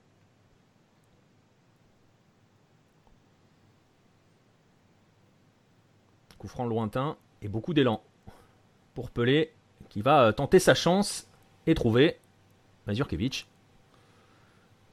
qui n'a pas franchement bougé sur ce, sur ce coup franc. À nouveau Pelé. Et le ballon qui va arriver côté droit dans les pieds de Carlos Alberto. Qui trouve Jairzinho, qui lui remet en une touche. Suffisant pour euh, se sortir de Mourica. On arrive à le conserver un petit peu plus. Un côté brésilien. Avec Aldo qui trouve Tostao. Pelé. Et le ballon est récupéré, ça sert fermé. On referme à 3 hein, très vite hein, sur, euh, sur les offensifs brésiliens. Mais attention à ce ballon intercepté. Et nouveau tacle de Luis Ubigna, qui est l'équivalent de Morica à côté droit et qui se laisse pas prendre très souvent non plus depuis le début de ce match. C'est vrai qu'on insiste, euh, par exemple, sur les dernières équipes d'Uruguay hein, avec les paires de centraux euh, qui étaient euh, quand même assez impressionnantes. Là, on a quand même deux hommes de couloir de très haute volée hein, dans cette défense. Et attention à la percée de Jairzinho qui trouve Tostao pour la frappe. C'est pas cadré. Mais là, pour le coup, voilà, hein, les, deux, latéraux euh, uruguayens euh, font un travail monstrueux hein, sur ce match. c'est pas un hasard, ça passe souvent par eux. Aubignal est capitaine. Hein, euh, c'est deux, très bons joueurs. Ils se, connaissent très bien, d'ailleurs, comme beaucoup de joueurs de cette équipe, ils jouent au national ensemble. Ils ont été formés à Rampla Junior ensemble. Morica part au national une année avant Aubignal. mais voilà, c'est deux joueurs qui se connaissent pour le coup très bien. Euh, et qui jouent, euh, même s'ils jouent pas ensemble pour le coup parce qu'ils jouent chacun d'un côté du terrain, mais qui, voilà, qui sont très bons et, et, qui laissent peu passer euh, les Brésiliens sur leur côté. Il y a pas, on n'a pas vu beaucoup de débordements. on n'arrive pas à se lancer, on n'arrive pas à trouver Gersigno lancé. ça aide pas. La Morales est un peu enfermé, il fait une petite cuillère. À la louche, ça s'appelle la cuillère en Uruguay euh Là, voilà, oui, c'est un, un, lapsus, cela arrive. Vous serez prié de ne pas corriger vos propres, vos propres coéquipiers. Non, je trouvais ça mignon. C'est une, petite louche, c'est une, cuillère. C'est une petite louche. c'est une petite louche. Ça me paraît tout à fait euh, non, tu logique. Et toujours ces récupérations uruguayennes ah, euh, qui, tentent, le sombrero, qui le réussit plus ou moins. Ouais, qui est retenu à faute là, monsieur l'arbitre. Non, il n'y aura pas faute. On va repartir côté brésilien.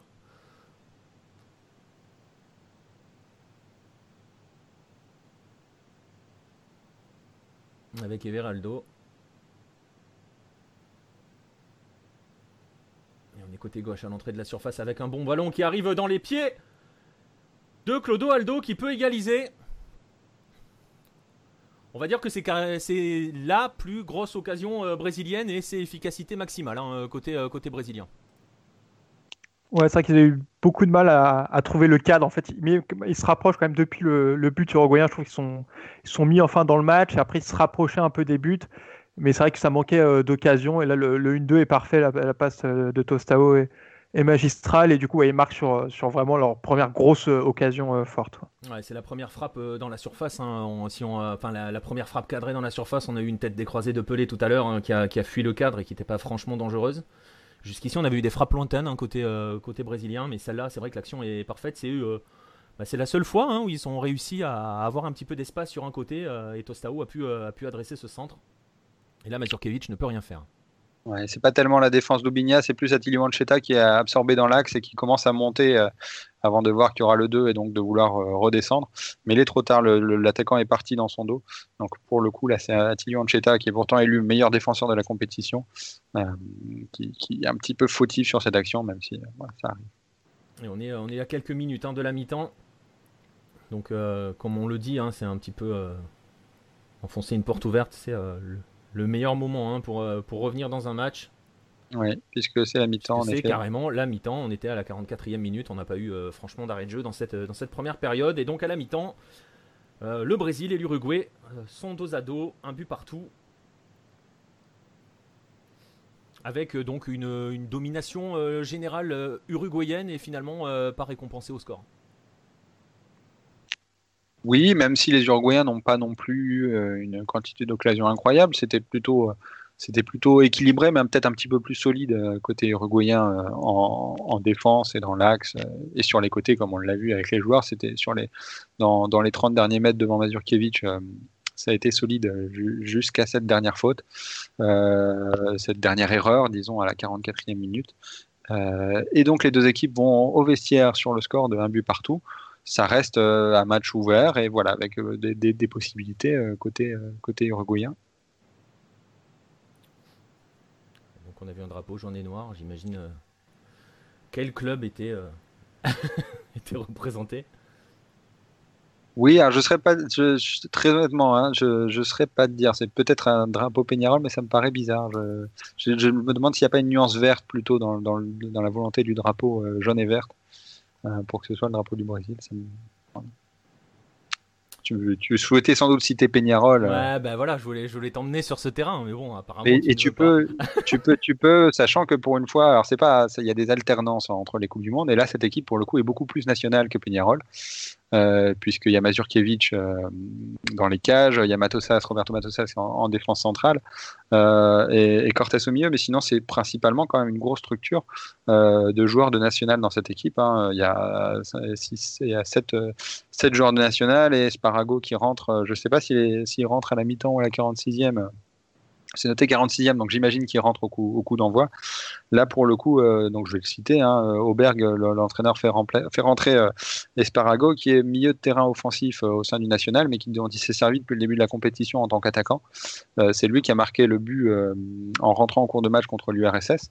Euh, un but de la tête euh, sur un centre de, de où euh, Kubicha fait une sorte de gris-gris le long de la ligne, mystifiant un, soviétique qui pensait que le ballon était sorti. le ballon n'était pas sorti, Kubicha centre et Sparago le reprend de la tête, donc c'est lui qui envoie l'Uruguay en, demi-finale. et donc c'est un changement plutôt offensif que que Aubergue fait en faisant rentrer Esparago, qui va rentrer plutôt aux côtés de Morales, en lieu et place de Hildo Manero, qui était milieu de terrain. C'est assez surprenant, hein, parce que jusqu'ici, l'Uruguay n'avait pas forcément de, de soucis tactiques hein, sur, ce, sur, sur, ce match, hein, alors que le match a repris. L'avantage du, l'avantage du match 50 ans plus tard, c'est que bah, on peut faire sauter la mi-temps mais euh, oui, euh, c'était pas, c'était pas forcément une, contrainte due au, scénario du match, hein, ce, changement tactique. Oui, alors c'est le changement qu'il a déjà fait le match précédent, et c'est quand même parce que euh, déjà, je pense qu'il pense que l'Uruguay n'est pas assez dangereuse en première mi-temps quand même, parce que l'Uruguay, à part le tir de Kubicha et des frappes lointaines, mais n'a pas non plus créé de danger sur le but du Brésilien. Et on est quand même à une époque où on aime bien qu'il y ait plus d'attaquants sur le terrain que le, que les deux petits attaquants qu'on a, enfin que Kubicha et, Morales qu'on a vu en première mi-temps. Donc il, souhaite aussi apporter un petit peu de nombre euh, comme c'était euh, euh, fait à l'époque en, attaque et essayer de gagner le match. Hein. Ça reste une demi-finale de Coupe du Monde, il y a un partout à la mi-temps, donc l'objectif n'est de pas aller au tir au but. Hein. L'objectif c'est de battre ces Brésiliens. exactement. Alors on le rappelle, on est en train de parler de changement. Hein. Il faut quand même aussi le dire. C'est la première fois. C'est la première fois en Coupe du Monde que l'on peut procéder à des changements. on a droit à deux changements par équipe pendant le match. Mais, euh, mais voilà, et, euh, on, est, euh, on est sur une, Coupe du Monde des premières au Mexique. Attention à ce, débordement côté brésilien et Mazurkiewicz qui va se saisir du ballon en deux temps. Il me semble que c'était Jarzinho hein, qui était parti côté droit. Pour les changements, c'est aussi une réponse en 66, puisque Pelé, bah, contre le Portugal, était rendu complètement inutilisable. Et, il avait terminé le match parce qu'il n'y avait pas de changement, mais il est fini euh, sur une jambe. Et sa deuxième Coupe du Monde qui terminait comme ça, parce qu'en 62, il s'était blessé aussi là tout seul, mais il avait dû aussi euh, bah, rester sur le terrain pour faire le nombre euh, sans pouvoir jouer. Bah, c'était, une bonne réforme, hein, les changements. On a eu plusieurs équipes hein, sur les Coupes du Monde précédentes qui ont été pénalisées par, les blessures. Et on est toujours hein, sur, le même, sur le même scénario. Un côté uruguayen, mais cette fois-ci, on n'a pas cherché à, déborder du côté d'Ubinia. Et le ballon est récupéré par les, par les Brésiliens. Il y a un petit peu plus d'espace pour Gerson. Qui trouve Clodoaldo. Qui va chercher Jarzinho qui a pris un petit peu, lui aussi, un petit peu d'espace euh, par rapport à, à son latéral.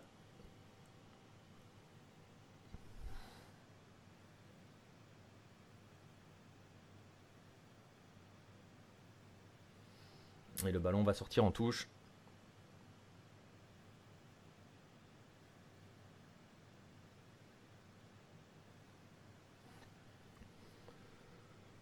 Et le ballon dans les pieds de Rivellino. Qui va revenir.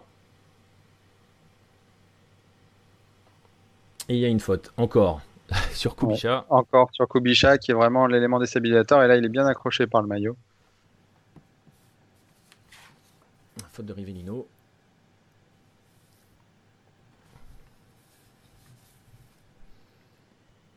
Et le ballon dans les pieds de Jairzinho, Carlos Alberto. Jairzinho qui euh, remet en une touche, c'est pas, ça passe.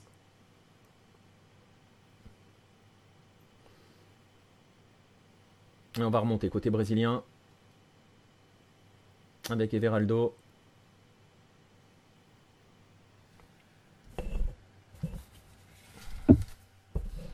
Et le ballon est récupéré par la Céleste.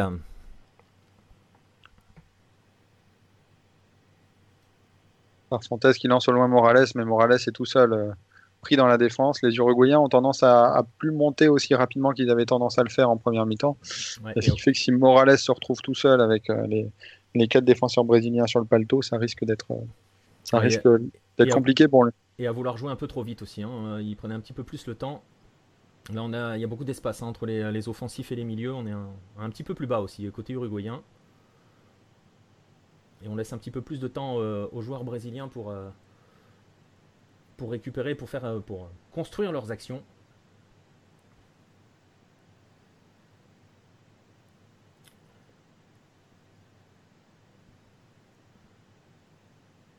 Le ballon est récupéré.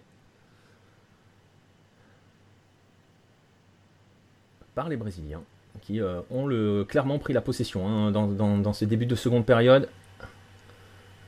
Avec une nouvelle percée de Jarzinho qui part de plus loin. Hein. Marcelin, ça y est, il, a compris qu'il fallait qu'il prenne un petit peu ses distances hein, pour, pour se montrer sous son vrai jour. Ouais, Zagallo à la mi-temps, il pousse un gros coup de gueule et il demande aux joueurs d'oublier un peu le passé, d'arrêter de penser à 1950 et il essaie aussi de, à, l'amour du, maillot et du pays.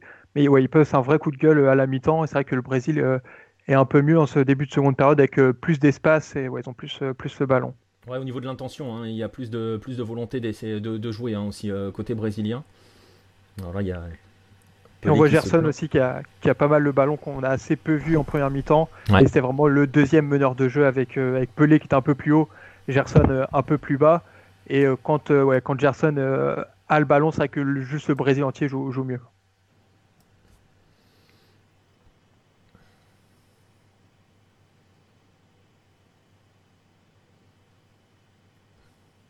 Et Rivellino sur le côté gauche qui s'appuie sur Everaldo, me semble-t-il, qui a rendu la balle aux Uruguayens. Vers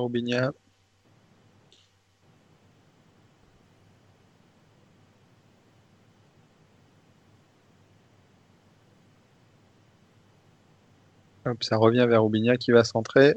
Ouais, qui va chercher à centrer de loin. Ouais. Morales n'a pas pu détourner. Et le ballon va venir côté gauche. On est à l'entrée de la surface quasiment avec une, une tentative de frappe.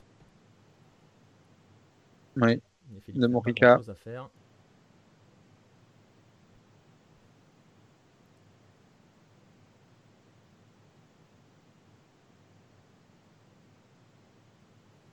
Et le ballon va repartir côté brésilien. On est revenu euh, côté gauche à nouveau. Everaldo. On peut peut-être parler d'Everaldo hein, si tu veux bien, Marcelin.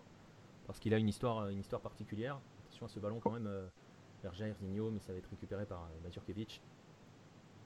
euh, déjà, il a le numéro 16, donc c'est le seul joueur du 11 de départ qui a un numéro supérieur à 11, puisqu'au début, il part à la Coupe du Monde sans, dans un rôle de remplaçant c'est Marco Antonio qui est euh, le titulaire.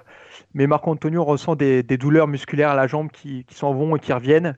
Et du coup, Zagallo décide de, bah, titulariser euh, Everaldo pour euh, la Coupe du Monde. C'est aussi bah, l'un des joueurs les moins en vue, mais il fait, une bonne Coupe du Monde. Il a aussi un rôle important bah, tactiquement, puisque, puisque Carlos Alberto monte beaucoup, donc il faut, il faut qu'il compense de l'autre côté. C'est un joueur qui, euh, qui était supporter de l'International, mais qui a fait sa carrière euh, au rival euh, Grêmio. Et sur, sur le. Ouais, c'est assez, assez particulier. Et sur le, drapeau officiel du Grêmio, ils vont ajouter une étoile qui symbolisera le, la Coupe du Monde remportée par Everaldo, qui sera le premier joueur du Grêmio à, à, remporter la Coupe du Monde, parce qu'avant c'était surtout des, clubs de São Paulo et de Rio. Et Everaldo, le premier grémista à gagner la Coupe du Monde. Et lui aussi euh, va euh, remporter le, prix euh, Belfort Duarte, je vais parler en première période, et il va être à l'origine du changement de règle, puisque en fait bah, il reçoit ce prix donc après avoir passé dix ans sans la moindre expulsion, et trois mois plus tard il frappe un arbitre et il est suspendu un an. Et du coup ils se sont dit qu'il valait mieux attendre la fin de carrière pour, pour décerner le prix qu'en cours de carrière. Alors que là Jarzinho vient de se faire découper, mais alors oui, Aubigna qui est venu, mais qui s'excuse tout de suite. Hein. C'est l'une des caractéristiques d'Aubigna. Euh, ah, il peut. Euh, on, est en train de voir le ralenti. Hein, euh, est sur, le, sur le, côté gauche et va se retourner et se fait clairement découper oui, c'est euh, Juan Carlos Oblitas que tu connais bien, que tu pourras présenter mieux que moi, mais qui disait qu'il avait fait un match contre Aubigna. Et Aubigna avait passé son match constamment à le tacler, à le tacler, à le tacler. Et à chaque fois, quand il se relevait, Aubigna venait s'excuser auprès de lui de l'avoir taclé. ça, va, ça va aller hein, pour Jarzinho. Alors, Jarzinho qui a le numéro 7, c'est pas, pas anodin, hein, Marcelin Non, parce que ça a été le remplaçant de Garincha, donc d'abord euh, en club.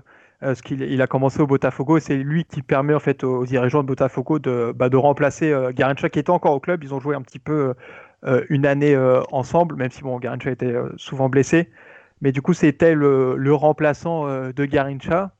Et il a, il a, remporté des titres avec Botafogo. Ils ont une très bonne période entre 68 et 70.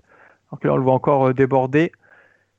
Et euh, après, il s'impose aussi euh, comme euh, son remplaçant en Célessao, même si du coup, pour certains, bah, il a, je pense, un petit peu souffert au début de, cette comparaison avec Garincha, parce qu'ils attendaient un nouveau Garincha, ça reste quand même un petit cran en dessous.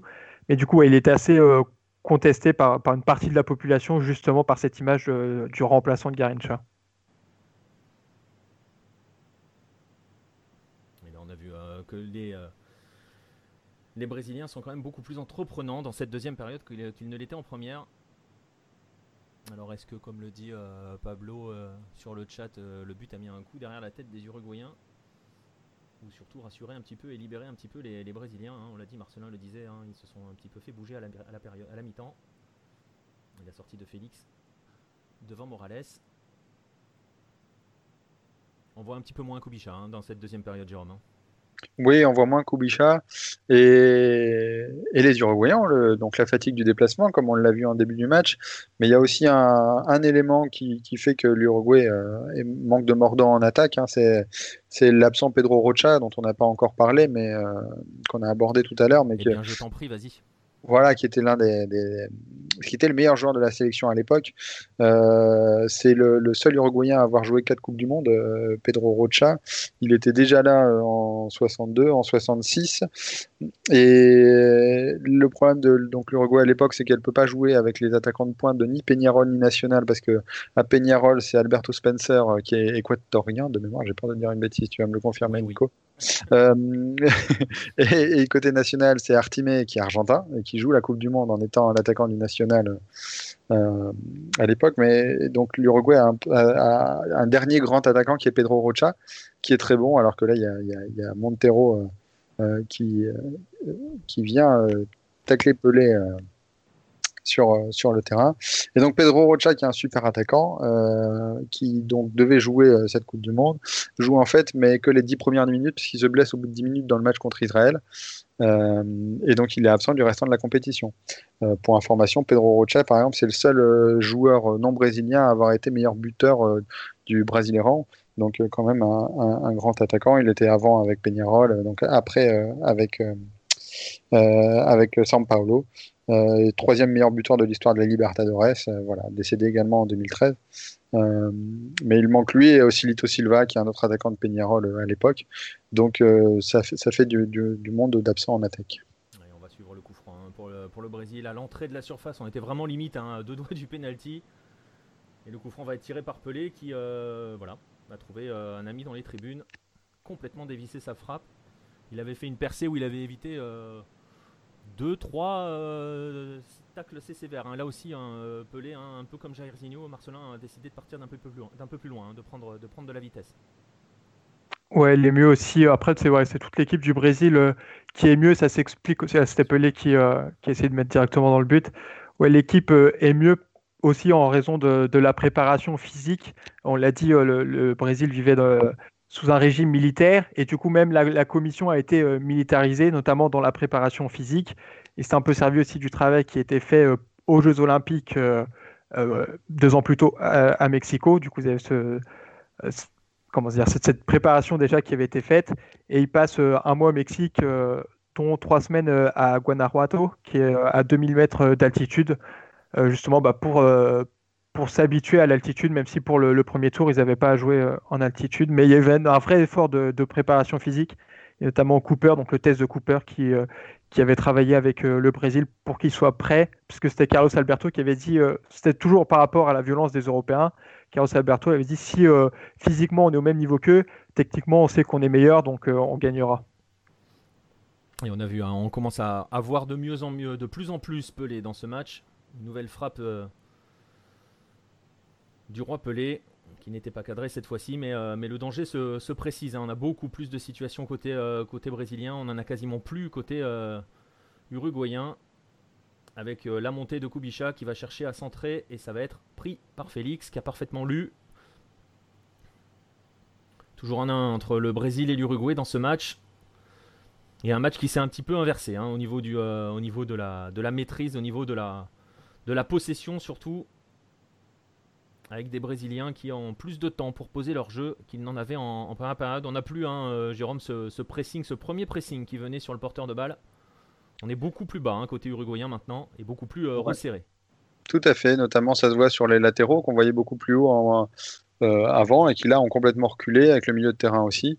Euh, voilà, il faut pas oublier qu'ils ont joué 120 minutes contre les, les, soviétiques quelques jours auparavant. Le, le, je sais plus si c'était le samedi ou le dimanche, mais voilà, ils jouent 120 minutes contre les soviétiques et forcément dans un match très âpre aussi, ça, ça joue malgré tout pour essayer de jouer aussi vif, même si là ça déborde bien côté gauche.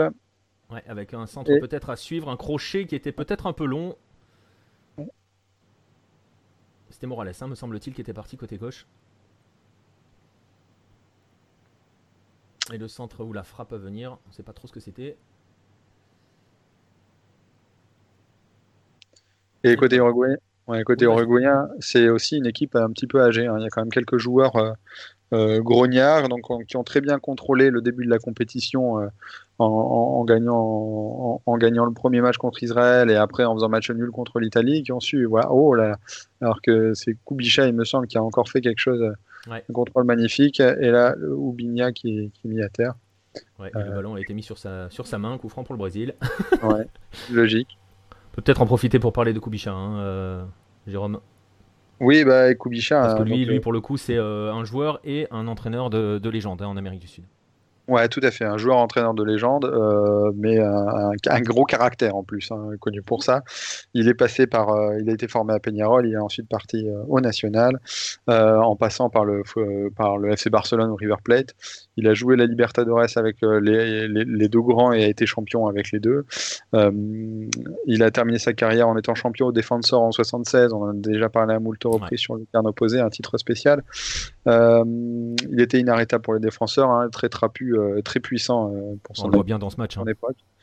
Voilà. Et euh, à la fin de sa carrière, il a filé au Paraguay à Olympia, il a, avec le club avec lequel il a gagné une Libertadores, ce qui est voilà, exceptionnel à l'époque en plus pour le Paraguay. La première. Voilà, la première, il est rentré hein, donc dans la même liste que Murica, dans la, dans la liste des, des, des, des, joueurs ayant gagné et la, la Libertadores en tant que joueur et en tant qu'entraîneur. Euh, il a fait quelques allers-retours après euh, avec euh, l'Uruguay, mais il s'est un petit peu pris la bourre avec tous les Uruguayens, puisqu'il il avait tendance à insulter le gouvernement de gauche sur ces dernières années en les traitant de voleurs et d'assassins. donc il n'est jamais retourné sur ces dernières années en, Uruguay tant qu'il tant n'y avait pas eu d'alternance, et il, a, il est décédé avant d'avoir pu voir l'alternance. Comme beaucoup d'autres joueurs que j'ai pu le dire depuis tout à l'heure, il y a un point commun, il est décédé en 2013. Ils sont 5-6. Hein. Ouais. Et là, on est en train de récupérer le ballon. Côté uruguayen, ça va un tout petit peu mieux. On est dans le rond central. Et on va venir euh, prendre un petit peu son temps, se poser un petit peu avec Manero.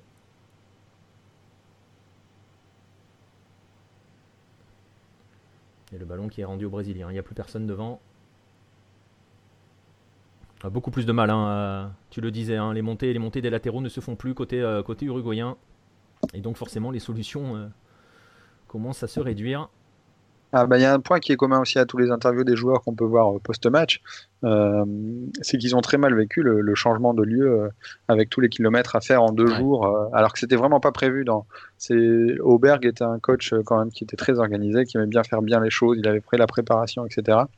Il avait tout prévu pour les joueurs, et là tout d'un coup on leur dit deux, trois jours avant le match, bah, dans les deux prochains jours, il faut que vous fassiez 800 bornes en quart au Mexique, où à l'époque les routes, alors c'est pas une critique contre le Mexique, mais mais, mais voilà, c'est assez éprouvant. Il faisait chaud, il n'y avait pas forcément la clim dans les autobus ils sont arrivés rincés euh, à Guadalajara.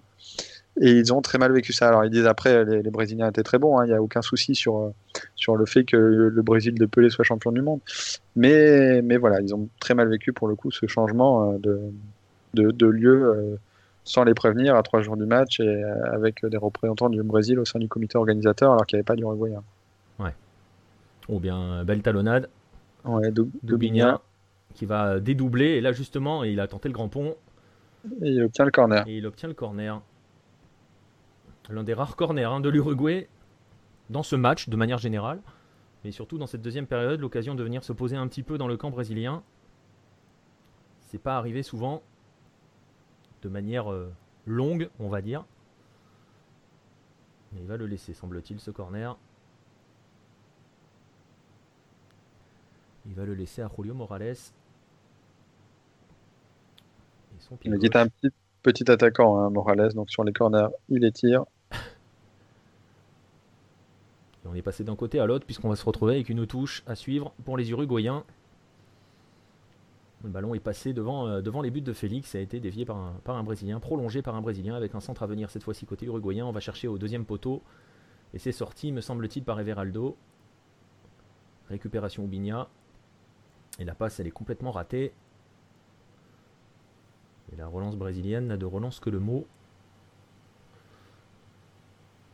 Et Everaldo va pouvoir récupérer le ballon et prendre un petit peu son temps. On va allonger. Pelé en déviation. Non, Pelé maintenant. Avec une passe ratée. Ça s'anime un petit peu dans ce match. Il y a des, des espaces hein, de part et d'autre. Et attention à ce ballon vers, euh, vers Kubica. Ça a été parfaitement lu et parfaitement défendu. on va remonter hein, côté, euh, côté brésilien avec Gerson, avec Pelé qui se fait une petite fantaisie pour éliminer son, son adversaire. Et on va venir sur le côté euh, gauche avec Rivellino qui prolonge sur Tostao. Le dribble parfait, la frappe de Tostao et Mazurkiewicz qui se couche. Bel enchaînement côté brésilien. Il a encore éliminé trop facilement euh, Attilio Ancheta, le défenseur central uruguayen, qui sur un contrôle a été éliminé complètement si tu veux nous parler un petit peu de Tostao, Marcelin. Euh, ouais, il a commencé euh, sa carrière euh, au Cruzeiro avec Piazza qui normalement est milieu, mais là dans cette équipe il joue en défense et du coup c'est un des plus grands joueurs de, bah, de l'histoire de Cruzeiro. Il débute sa carrière au futsal, donc c'est un petit peu le, crochet qu'on a vu, c'était un, petit peu un dribble de futsal. Et alors il, était incertain pour cette Coupe du Monde, parce qu'en septembre 69, euh, c'était un match sous la pluie, du coup on voit les, ballons de l'époque, c'est très lourd dès qu'il pleuvait, et quand il est au sol, il se prend un ballon, un dégagement euh, de euh, dans l'œil, et du coup ça lui provoque un décollement de la rétine. Il laisse passer, mais le lendemain son, son œil est vraiment gonflé, et du coup il est, il est hospitalisé d'urgence, et pendant bah, six mois il peut, il peut pas être disponible. Il y a un coup franc qui passe au-dessus. un coup franc qui passe au-dessus, coup, de franc uruguayen. tiré par Morica, plutôt mal tiré. Et du coup, euh, Tostao revient euh, juste en mars 70, donc peu de temps euh, avant, avant le début de la Coupe du Monde. C'est encore Saldania l'entraîneur. Et ils font des tests physiques. Bon, J'en parlais aussi de la préparation physique. Il y avait ce test où il fallait faire le plus, enfin, la distance la plus longue possible avec les, le bip. Et Tostao finit dernier. Juste, il y a les gardiens qui font pire que lui, mais sinon, il finit dernier. et Saldania Saldania lui dit tranquille, c'est euh, il a ma place dans l'équipe euh, assurée, mais se fait virer. Saldania se fait virer. Il est remplacé par Zagallo qui au début le voit euh, trop proche de Pelé et du coup qui retente pas l'association Pelé Tostao qui avait été faite dans les éliminatoires, pourtant qui avait très bien marché parce qu'à eux deux ils avaient mis 16 buts en 6, matchs. Mais Zagallo pense que Tostao est trop proche de Pelé, ils peuvent pas jouer ensemble et du coup il titularise Roberto qui a joué avec lui au Botafogo et Dario qui était donc le chouchou de Medici. Et au début, euh, Tostao ne, joue pas. Et c'est vraiment dans les derniers matchs euh, au Brésil où il va gagner sa place euh, de titulaire et faire la grande Coupe du Monde qu'il va faire. le ballon est, pendant ce temps-là a été récupéré par les Uruguayens qui essayent de remonter le ballon côté gauche. Ça marche moins hein, sur les ailes. Ça marche plus d'ailleurs. Et attention à la contre-attaque brésilienne. Jairzinho ne parvient pas à devancer c'est Roberto Matosas qui a dû venir euh, couper euh, euh, le grand défenseur de Peñarol. Et le voilà, Esparago qui rentre. Qui rentre en jeu sur le terrain. Oui, je l'avais à 40. Je suis désolé, hein, je vous ai dit une erreur tout à l'heure, donc parce que je l'avais dans ma feuille de match à la 46e, donc je l'avais préparé, mais il rentre en effet bien plus tard dans le match, puisqu'il rentre là, on le voit arriver sa grande, sa grande carcasse pardon, sur le terrain. À la 77e. Et il est entré à la place de, Manero et le ballon qui va passer devant la surface. Donc on l'a dit, hein, les, remplacements, c'est euh, une première dans cette Coupe du Monde et euh, on a du mal hein, à relancer côté, euh, uruguayen. les latéraux qui étaient si performants en première période ont complètement disparu dans cette, dans cette deuxième mi-temps. Et ça fait un grand bien au Brésil qui lui aussi a hein, quand même monté d'un cran. Et Veraldo qui cherche et qui trouve Tostao, Pelé qui va ne ah, pas obtenir la faute. Oui, c'est Montero qui est à la limite de la faute. on prend des risques. Et là, par contre, il va y avoir faute de Pelé. On a quand même pris quelques risques. Un côté uruguayen. Voilà, alors que là, voilà, le 5 qu'on voit à l'écran, Julio Montero, qui est le père de Paolo. Euh, Paolo Montero, euh, qui est passé également euh, plus bien des années plus tard, évidemment, par la Juventus de Turin. Il y a quelques pères d'eux, il y en a un autre, Matosas, hein, dont tu parlais, qui est le père d'eux aussi. Oui, tout à fait. Euh, qui est le père de Gustavo Matosas, qui est entraîneur euh, encore à l'heure actuelle. Ils font partie, les, les Matosas sont euh, fait partie des trois pères-fils qui ont avoir gagné la Libertadores. Euh, il y en a deux de, avec Matosas, il y en a deux qui sont de Peñarol 66 et, et 87, puisqu'il y a Matosas et Goncalves. et voilà, et son, son fils Gustavo Matosas, donc, qui a gagné Libertadores avec Peñarol en 87 est aujourd'hui entraîneur encore au Mexique euh, il n'y a pas très longtemps euh, à San Luis. attention à cette, belle percée et le deuxième but brésilien par un homme dont on a parlé tout à l'heure, un homme qui a besoin d'être lancé et qui dès qu'il est lancé euh, devient extrêmement dangereux. Jairzinho, parfaitement servi dans la course. Hein. Ce but, il est, magnifique. Hein. ouais, c'est encore une passe lumineuse de, de Tostao. Encore pied gauche. Alors, il droitier, mais en fait, à 6 ans, il a eu un accident euh, du pied, il pouvait plus trop utiliser son pied droit. Du coup, par la force des choses, il est un peu devenu euh, gaucher. Et là, ça lui a servi. Euh, il a dit que c'est les deux passes les plus importantes de sa carrière. Et Gersigno, qui est, un finisseur, après, qui, une fois qu'il a le ballon, c'est dur de l'arrêter. Et c'est l'un des rares joueurs à avoir marqué lors de tous les matchs d'une Coupe du Monde. Je pense que Jérôme, un autre joueur, a cité. Il y avait Fontaine aussi en 58. Mais voilà, Gersigno qui, qui permet au Brésil de marquer, enfin de prendre l'avantage à, un quart d'heure de la fin. Ouais, pas très euh, longtemps après le, remplacement hein, effectué par les Uruguayens. Mais on a vu, hein, on a vu les qualités de Jarzinho hein. dès qu'il est lancé. On a vu le contrôle orienté qui fait la différence. Et derrière, euh, ça va vite, c'est puissant. Et c'est euh, trop compliqué à aller chercher. Et ça fait 2-1 donc pour le Brésil. Et Kubicha essaie de mettre dans la boîte. Parce que là, il y a un grand joueur pour le coup, Esparago, qui est rentré, qui peut reprendre les ballons de la tête. Donc, ils vont pouvoir jouer peut-être un petit peu plus plus sur les ballons longs, mais c'est pas forcément la solution. Et donc là, Matosas dont on parlait, c'est lui hein, qui est pris sur le but, euh, qui n'arrive pas à se retourner aussi rapidement euh, que son adversaire. Euh, voilà. Il faut dire qu'il arrive, il, arrive vite, hein. il prend un TGV quand même. Hein. Oui, non. Mais après, comme le dit, comme le dit Pablo sur le chat, ils ont quand même, ils ont quand même plus de jus, les Uruguayens, dans, cette, dans, dans ce match. On sent qu'ils sont un petit peu rincés. Et eh oui, ils ont dû faire, euh, ils ont fait de la route hein, pour venir, donc euh, ça, commence à devenir compliqué. Et puis les Brésiliens, malgré tout, les Uruguayens, enfin en première mi-temps, euh, beaucoup couru dans, leur, zone, de terrain. Donc voilà, ça fait du, ça fatigue éventuellement. Matosa se reprend le ballon, pas de Robinha.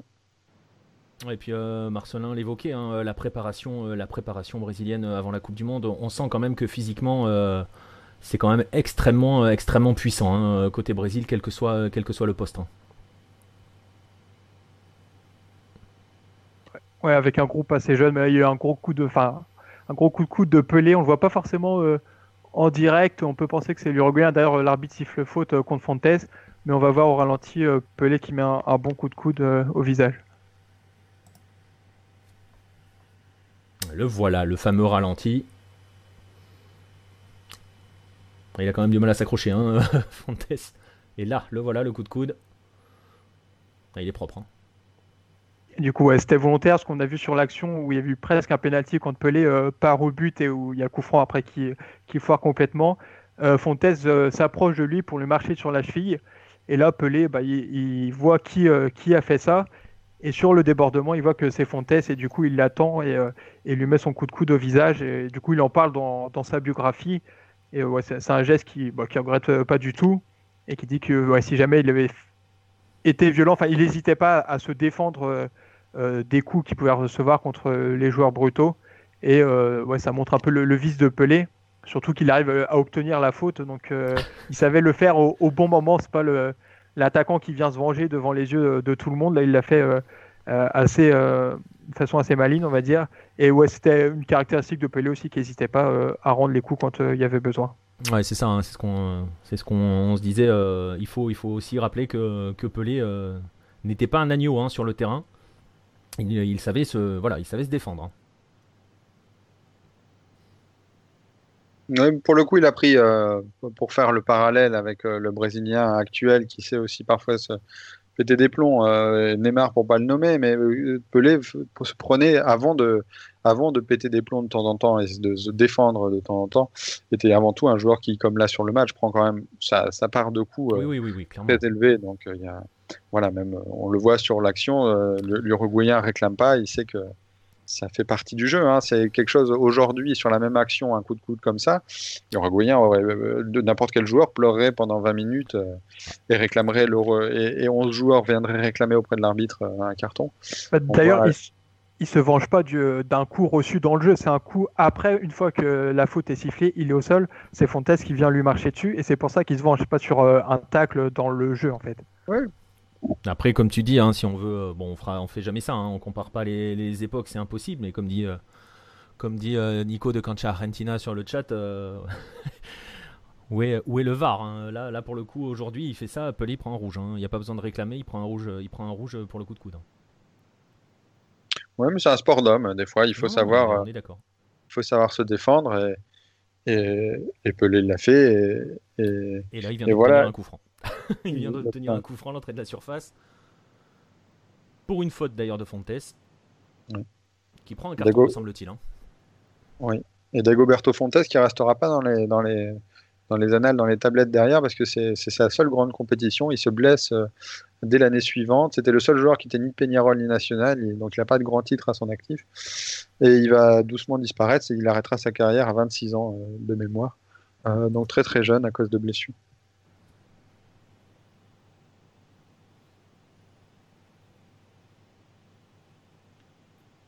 On arrive dans, les, euh, dans le sprint final de ce Brésil-Uruguay 1970, demi-finale de Coupe du Monde au Mexique. On est à Guadalajara, au Jalisco.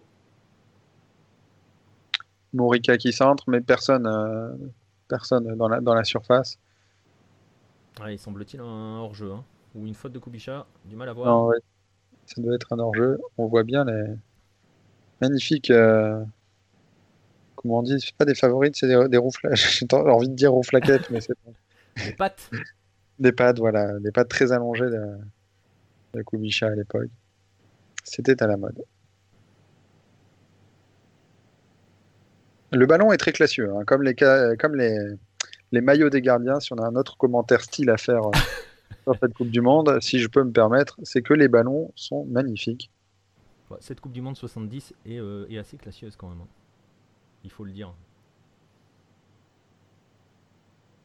Bon débordement.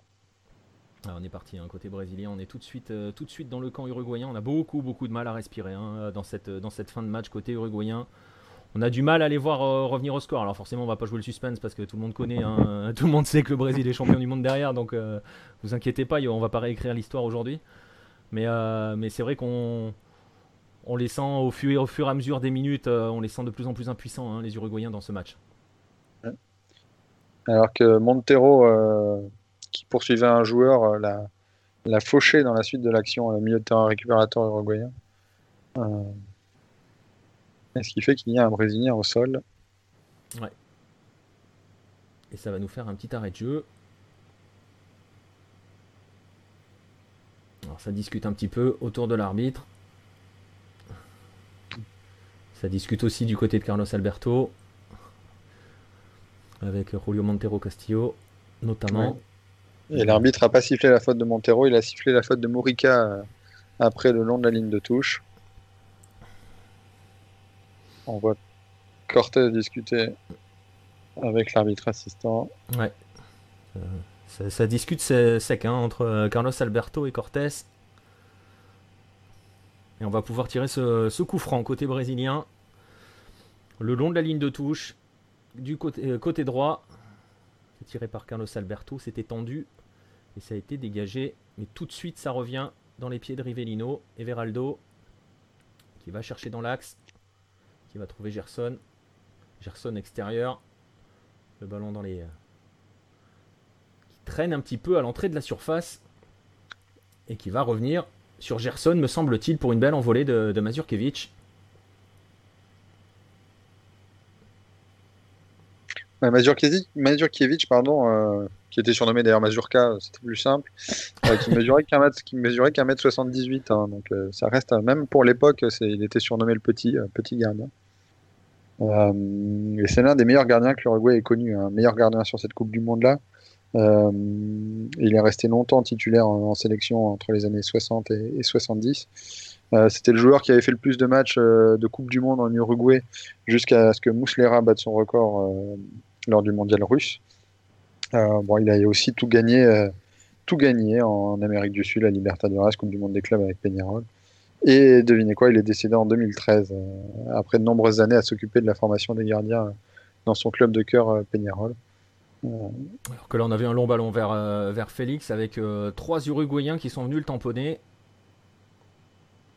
Et on va revenir à la faute parce qu'elle a été sifflée hein, par, euh, par l'arbitre de la rencontre. Et on a un Uruguayen qui est au sol. Morica. On n'a pas forcément pas vu ce qui s'était passé. Il est en dehors du terrain, me semble-t-il.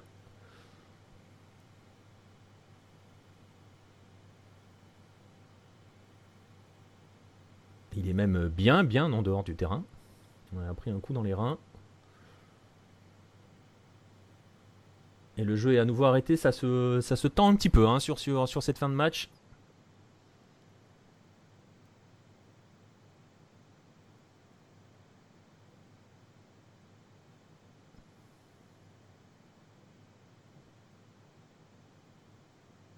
Ça discute beaucoup autour de l'arbitre. Le médecin, le médecin brésilien, hein, c'est ça, euh, Marcelin? Là, c'est Zagallo. Euh. Ah, c'est Zagallo, oui, oui, pardon. Voilà, c'est d'ailleurs écrit à l'écran. C'est Zagallo. J'avais vu un homme avec une veste bleue et un t-shirt jaune aussi. Mais c'était plus un Uruguayen, me semble-t-il. Et le ballon est reparti côté droit. On s'est remis à jouer. On a discuté un petit peu et puis on a rejoué. Il n'y a pas trop de zone technique hein, pour les entraîneurs à l'époque. Hein.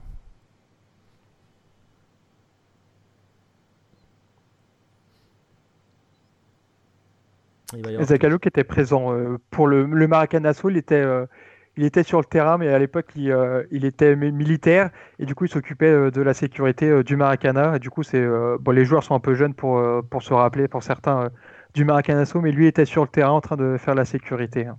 il était carrément dans, ouais, il était dans le... Première loge. Aux premières loges, exactement, c'est le mot que je cherchais. Et le ballon est encore coupé.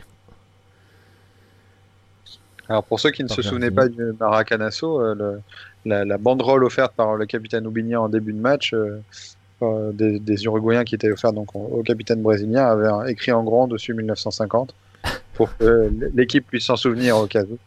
Voilà, une petite, une petite, un petit chambrage de l'histoire, plutôt le bienvenu. Voilà, toujours dans, dans, pas, je vais pas dire dans un bon esprit parce que c'est forcément un peu du chambrage, mais mais, voilà, c'était l'objectif des Uruguayens, c'était de faire rappeler évidemment ce match que évidemment les plus jeunes Brésiliens euh, ne connaissaient pas.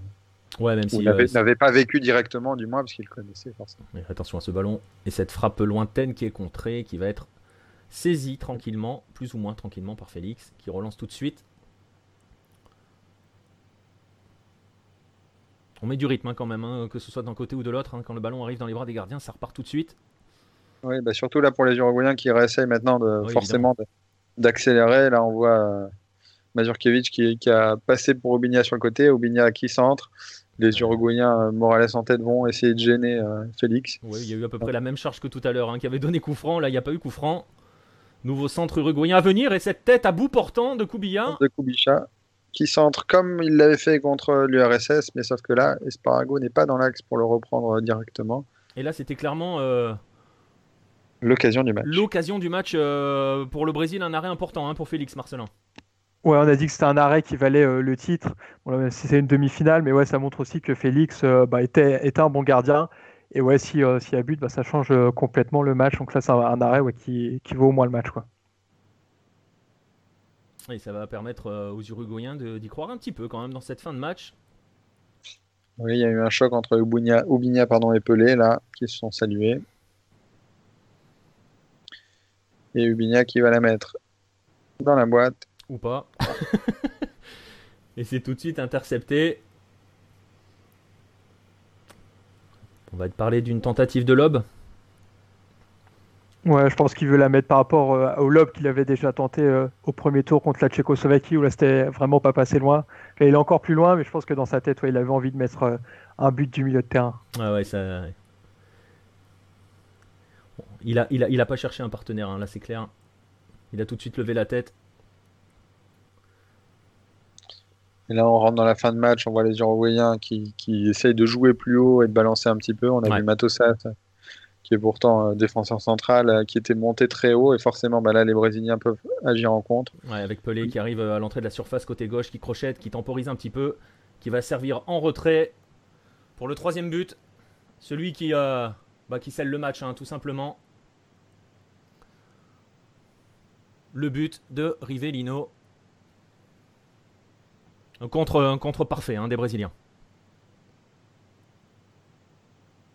Ouais, avec Pelé ensuite qui, qui temporise bien pour euh, attendre l'arrivée de, de Rivellino qui, qui tire en force et qui, euh, qui, assure au Brésil euh, la qualification en finale. La temporisation et petite passe tranquille, elle rappelle un but qui arrivera plus tard. Hein. Ouais, ouais, j'y pensais aussi. c'est un peu le, c'est pas la même hein, parce que voilà, mais dans l'esprit c'est quand même le, c'est quand même la même idée. Hein. Et là on est, on est dans les ultimes secondes du match, 89e minute. Et l'Uruguay euh, va, donc, euh, va donc devoir aller jouer le match pour la troisième place, laissant le Brésil aller vers, euh, vers la finale. Finale que les Brésiliens, vous le savez, hein, vont remporter pour conserver le trophée Jules Rimet, puisque ce sera la troisième. Alors, le conserver, mais pas si longtemps que ça, hein, puisque Marcelin pourra en parler encore une fois mieux que moi, mais ils vont, pas le, ils vont le conserver, puisqu'au bout de trois trophées, ils vont pouvoir l'emmener à la maison pour, éventuellement se le faire voler. Donc, Ouais, C'était en 83, du coup, ils l'ont gardé 13 euh, ans. Et après, ouais, ça, a été perdu. Et alors, attention, ça c'est l'action. Voilà, l'action qui reste dans l'histoire. La fin de Pelé, la frappe croisée qui, bah, malheureusement, fuit le cadre. C'est euh, voilà, c'est euh, l'une des actions en référence hein, de, Pelé dans cette, Coupe du Monde à Marcelin. C'est vraiment voilà, c'est l'une de ces actions signatures qui ont marqué, marqué les esprits, cette feinte et ce grand pont sans toucher le ballon sur, sur. Ouais, dans cette Coupe du Monde, ce sera plutôt faire remarquer pour les buts qu'il a pas mis que pour ceux qu'il a mis, même s'il met quand même 4 buts dans la Coupe du Monde. On a parlé un petit peu, il y a eu l'aube du milieu de terrain contre la Tchécoslovaquie. Il y a eu euh, la tête euh, contre l'Angleterre avec l'arrêt de, Gordon Banks. Et donc cette feinte qui est, qui est magistrale. Et euh, c'est une inspiration géniale. Et du coup, au Brésil, il y a ce, but que, n'a pas mis Pelé. Alors c'est plutôt pour, quand on parle d'un but du milieu de terrain, où on va dire au goal Pelé n'a fait mais ça, a pu aussi arriver pour des actions de ce type, avec notamment Zico en 79 qui avait mis un petit peu ce but avec une feinte à l'appeler. Ouais, D'ailleurs, il avait dit hein, que c'était son inspiration hein, sur, sur ce but. Et donc on va en rester là sur la victoire du Brésil. Donc 3 buts à 1 dans ce match. On aura eu deux, matchs hein, dans ce match. Une première mi-temps contrôlée par l'Uruguay, une égalisation sur le fil du Brésil qui derrière en deuxième période a fait la différence. Et l'on voit, et l'on voit Pelé, on se bat pour avoir le maillot de Pelé, mais personne ne l'aura. et donc le Pelé, euh, le Pelé, le Brésil va pouvoir donc euh, s'en aller tranquillement vers, vers sa finale et donc vers, euh, vers sa troisième couronne au terme d'une autre finale qui est rentrée dans l'histoire, hein, elle aussi. ouais, parce qu'après, bon, ils sont encore pris un but. Il y aura juste le match contre l'Angleterre où ils se prennent pas un but, mais ouais, ils gagnent 4-1. C'est un spectacle ouais, du, du, début à la fin. Et du coup, il y a surtout pour Pelé qui a mis beaucoup d'enjeux dans cette Coupe du Monde. Après 66, il a dit qu'il arrêtait euh, avec la sélection. Finalement, il était revenu euh, deux ans plus tard avec le seul objectif euh, de gagner la Coupe du Monde. Et il le fait avec, avec des joueurs magistraux aussi à ses côtés. On disait que c'était une équipe remplie de numéro 10. Et on l'a vu, ouais, le, le, danger pouvait venir de, de, partout avec des joueurs techniquement qui étaient, qui étaient au-dessus de la moyenne, qui même aujourd'hui, enfin, il sera encore, enfin, c'est des génies à, à n'importe quelle, quelle époque. Et du coup, cette équipe de 70, euh, peut-être plus que, que 82 qui n'a pas gagné, que 58 qui est un peu, un peu plus ancienne, euh, qu'un football encore un peu plus lent, euh, c'est peut-être l'équipe référence parce qu'elle pratique le plus beau jeu et, elle gagne au bout. Ouais, effectivement, et, et voilà, c'est vrai que c'est celle qui se, qui se drape de toute la mythologie brésilienne hein, quand, on, quand on parle, mais même si c'est vrai que je t'avoue que moi, celle de 82, elle est sympa quand même. Hein. Ouais, moi aussi, je pense je préfère 82, euh, même 58 euh, par rapport aux joueurs. Euh, c'est difficile à, choisir, mais je les mets un petit peu, un petit peu au-dessus. Mais ouais, cette équipe, elle est quand même exceptionnelle. Quoi. Elle méritait de, de, gagner la Coupe du Monde. Ouais. Et côté uruguayen, donc on ira, on ira jouer le match pour la troisième place. Jérôme, il en restera quoi de, de, de, ce mondial 70 pour, pour l'Uruguay? Eh ben, beaucoup de, de, regrets et de tristesse. Euh, il faut savoir qu'aujourd'hui, quand l'Uruguay termine quatrième, c'est un grand succès. À l'époque, l'Uruguay reste euh, par expérience sur des, victoires et des, des, meilleurs résultats encore. Donc euh, les, les, joueurs sont vraiment pas du tout reçus en héros ou quoi que ce soit quand ils, quand ils rentrent à Montevideo. À l'époque, on ne le voit pas comme ça. mais l'histoire retiendra par contre beaucoup longtemps après que c'était l'une des meilleures sélections de, l'histoire de l'Uruguay, l'une des plus méconnues. Et, tout cela, on le voit aussi notamment parce que les années suivantes vont être beaucoup plus difficiles avec euh, beaucoup d'années des coupes du monde loupées comme euh, celle de l'Argentine 78 euh, voilà beaucoup de regrets. Une grosse défaite contre les Pays-Bas en, en, 74 donc voilà sur le moment cette sélection a été critiquée pour sa défaite. Et au fil du temps on s'est rendu compte que c'était voilà une vraie sélection de, très grands joueurs et qu'elle aurait parfois mérité mieux et plus de reconnaissance. Ouais parce que c'est peut-être il faut le dire aussi hein, c'est peut-être l'une des dernières grandes périodes entre guillemets de l'Uruguay hein, ça va au fur du temps au niveau de la sélection pas, au niveau continental, hein, mais euh, au niveau mondial, tu le, tu le, tu l'évoquais, hein, on se réjouit maintenant d'une quatrième place, mais, euh, mais c'est vrai que derrière il va y avoir une lente, euh, voilà, hein, le, monde, le football, le, football va changer et l'Uruguay forcément va pas pouvoir suivre ce wagon-là au niveau de la sélection. Un peu les bah clubs vont résister dans les années 80 et puis après ça va être, ça va être la fin. Ben voilà, c'est ça, beaucoup de, beaucoup de regrets parce que c'est vrai qu'après, il y a, il y a 30 ans, euh, il y a ouais, 30, 40 ans, un petit peu de, de vide avec quelques exploits, des, des Copa América 87, 95, des, des, des, choses comme ça, mais il y a quand même un, un, long vide euh, jusqu'à euh, jusqu'à l'Afrique du Sud, hein, puisque c'est pourtant c'est le même résultat, mais voilà, c'est là qu'on voit que 70 c'était quand même une bonne année, même s'ils ont été critiqués à l'époque. Euh, c'est qu'en 70 ils étaient critiqués, en 2010 ils font la même chose, quatrième place, et, ils sont acclamés. Le, voilà, les temps ont changé et c'est l'une des dernières grandes sélections qu'a connu l'Uruguay en, Coupe du Monde. Eh bien, c'est là-dessus qu'on va se quitter, messieurs. On va, bah, je vais vous remercier d'avoir passé ce temps, ce temps en ma compagnie autour de, ce match, de ce premier rendez-vous hein, de nos classiques. Alors voilà, hein, on va s'excuser sur quelques trucs techniques il y a des choses un petit peu compliquées. Je vais vous faire, euh, voilà, je vais pas vous expliquer tout ce qu'il y a eu derrière, mais euh, il y a quelques soucis euh, d'ordinateur. Je suis assez content d'être arrivé au bout. Donc voilà, on va essayer d'améliorer ça. merci à ceux qui nous ont suivis toute la soirée. Bien évidemment, le match sera disponible en replay. Je vais, je vais préparer, préparer cela. merci messieurs. Donc merci Jérôme. Ben, merci à vous, bonne soirée et à, à, très bientôt pour de nouvelles victoires de l'Uruguay. pour euh, des victoires de l'Uruguay tout court. Euh, merci à toi Marcelin. Euh, merci à toi, puis merci à ceux qui nous ont suivis, puis à bientôt pour des nouvelles victoires du Brésil. Ou pas, on verra. On va essayer d'en trouver des défaites quand même, non? Ça serait bien. Ça dépend lesquelles. Oh, il y, en a beaucoup. Hein. Ouais, il y en a, il y en a. On a, de quoi, on a de quoi se faire mal, et puis les Brésiliens ils aiment bien se faire mal aussi de temps en temps. Hein. Oui, on peut, on peut faire ça aussi, c'est pas, pas interdit. C'est pas interdit. Bon, merci messieurs, merci à tous ceux qui nous ont suivis. N'hésitez pas à, nous laisser des commentaires, à interagir avec nous sur les réseaux sociaux. Merci à tous ceux qui ont écouté en direct, merci à tous ceux qui écouteront en différé. Euh, bien sûr, on améliorera tout cela au fur et à mesure. Hein. C'était, euh, c'était une première. On découvrait pas mal de choses avec ce live. On espère que ça vous a plu et on vous retrouve bientôt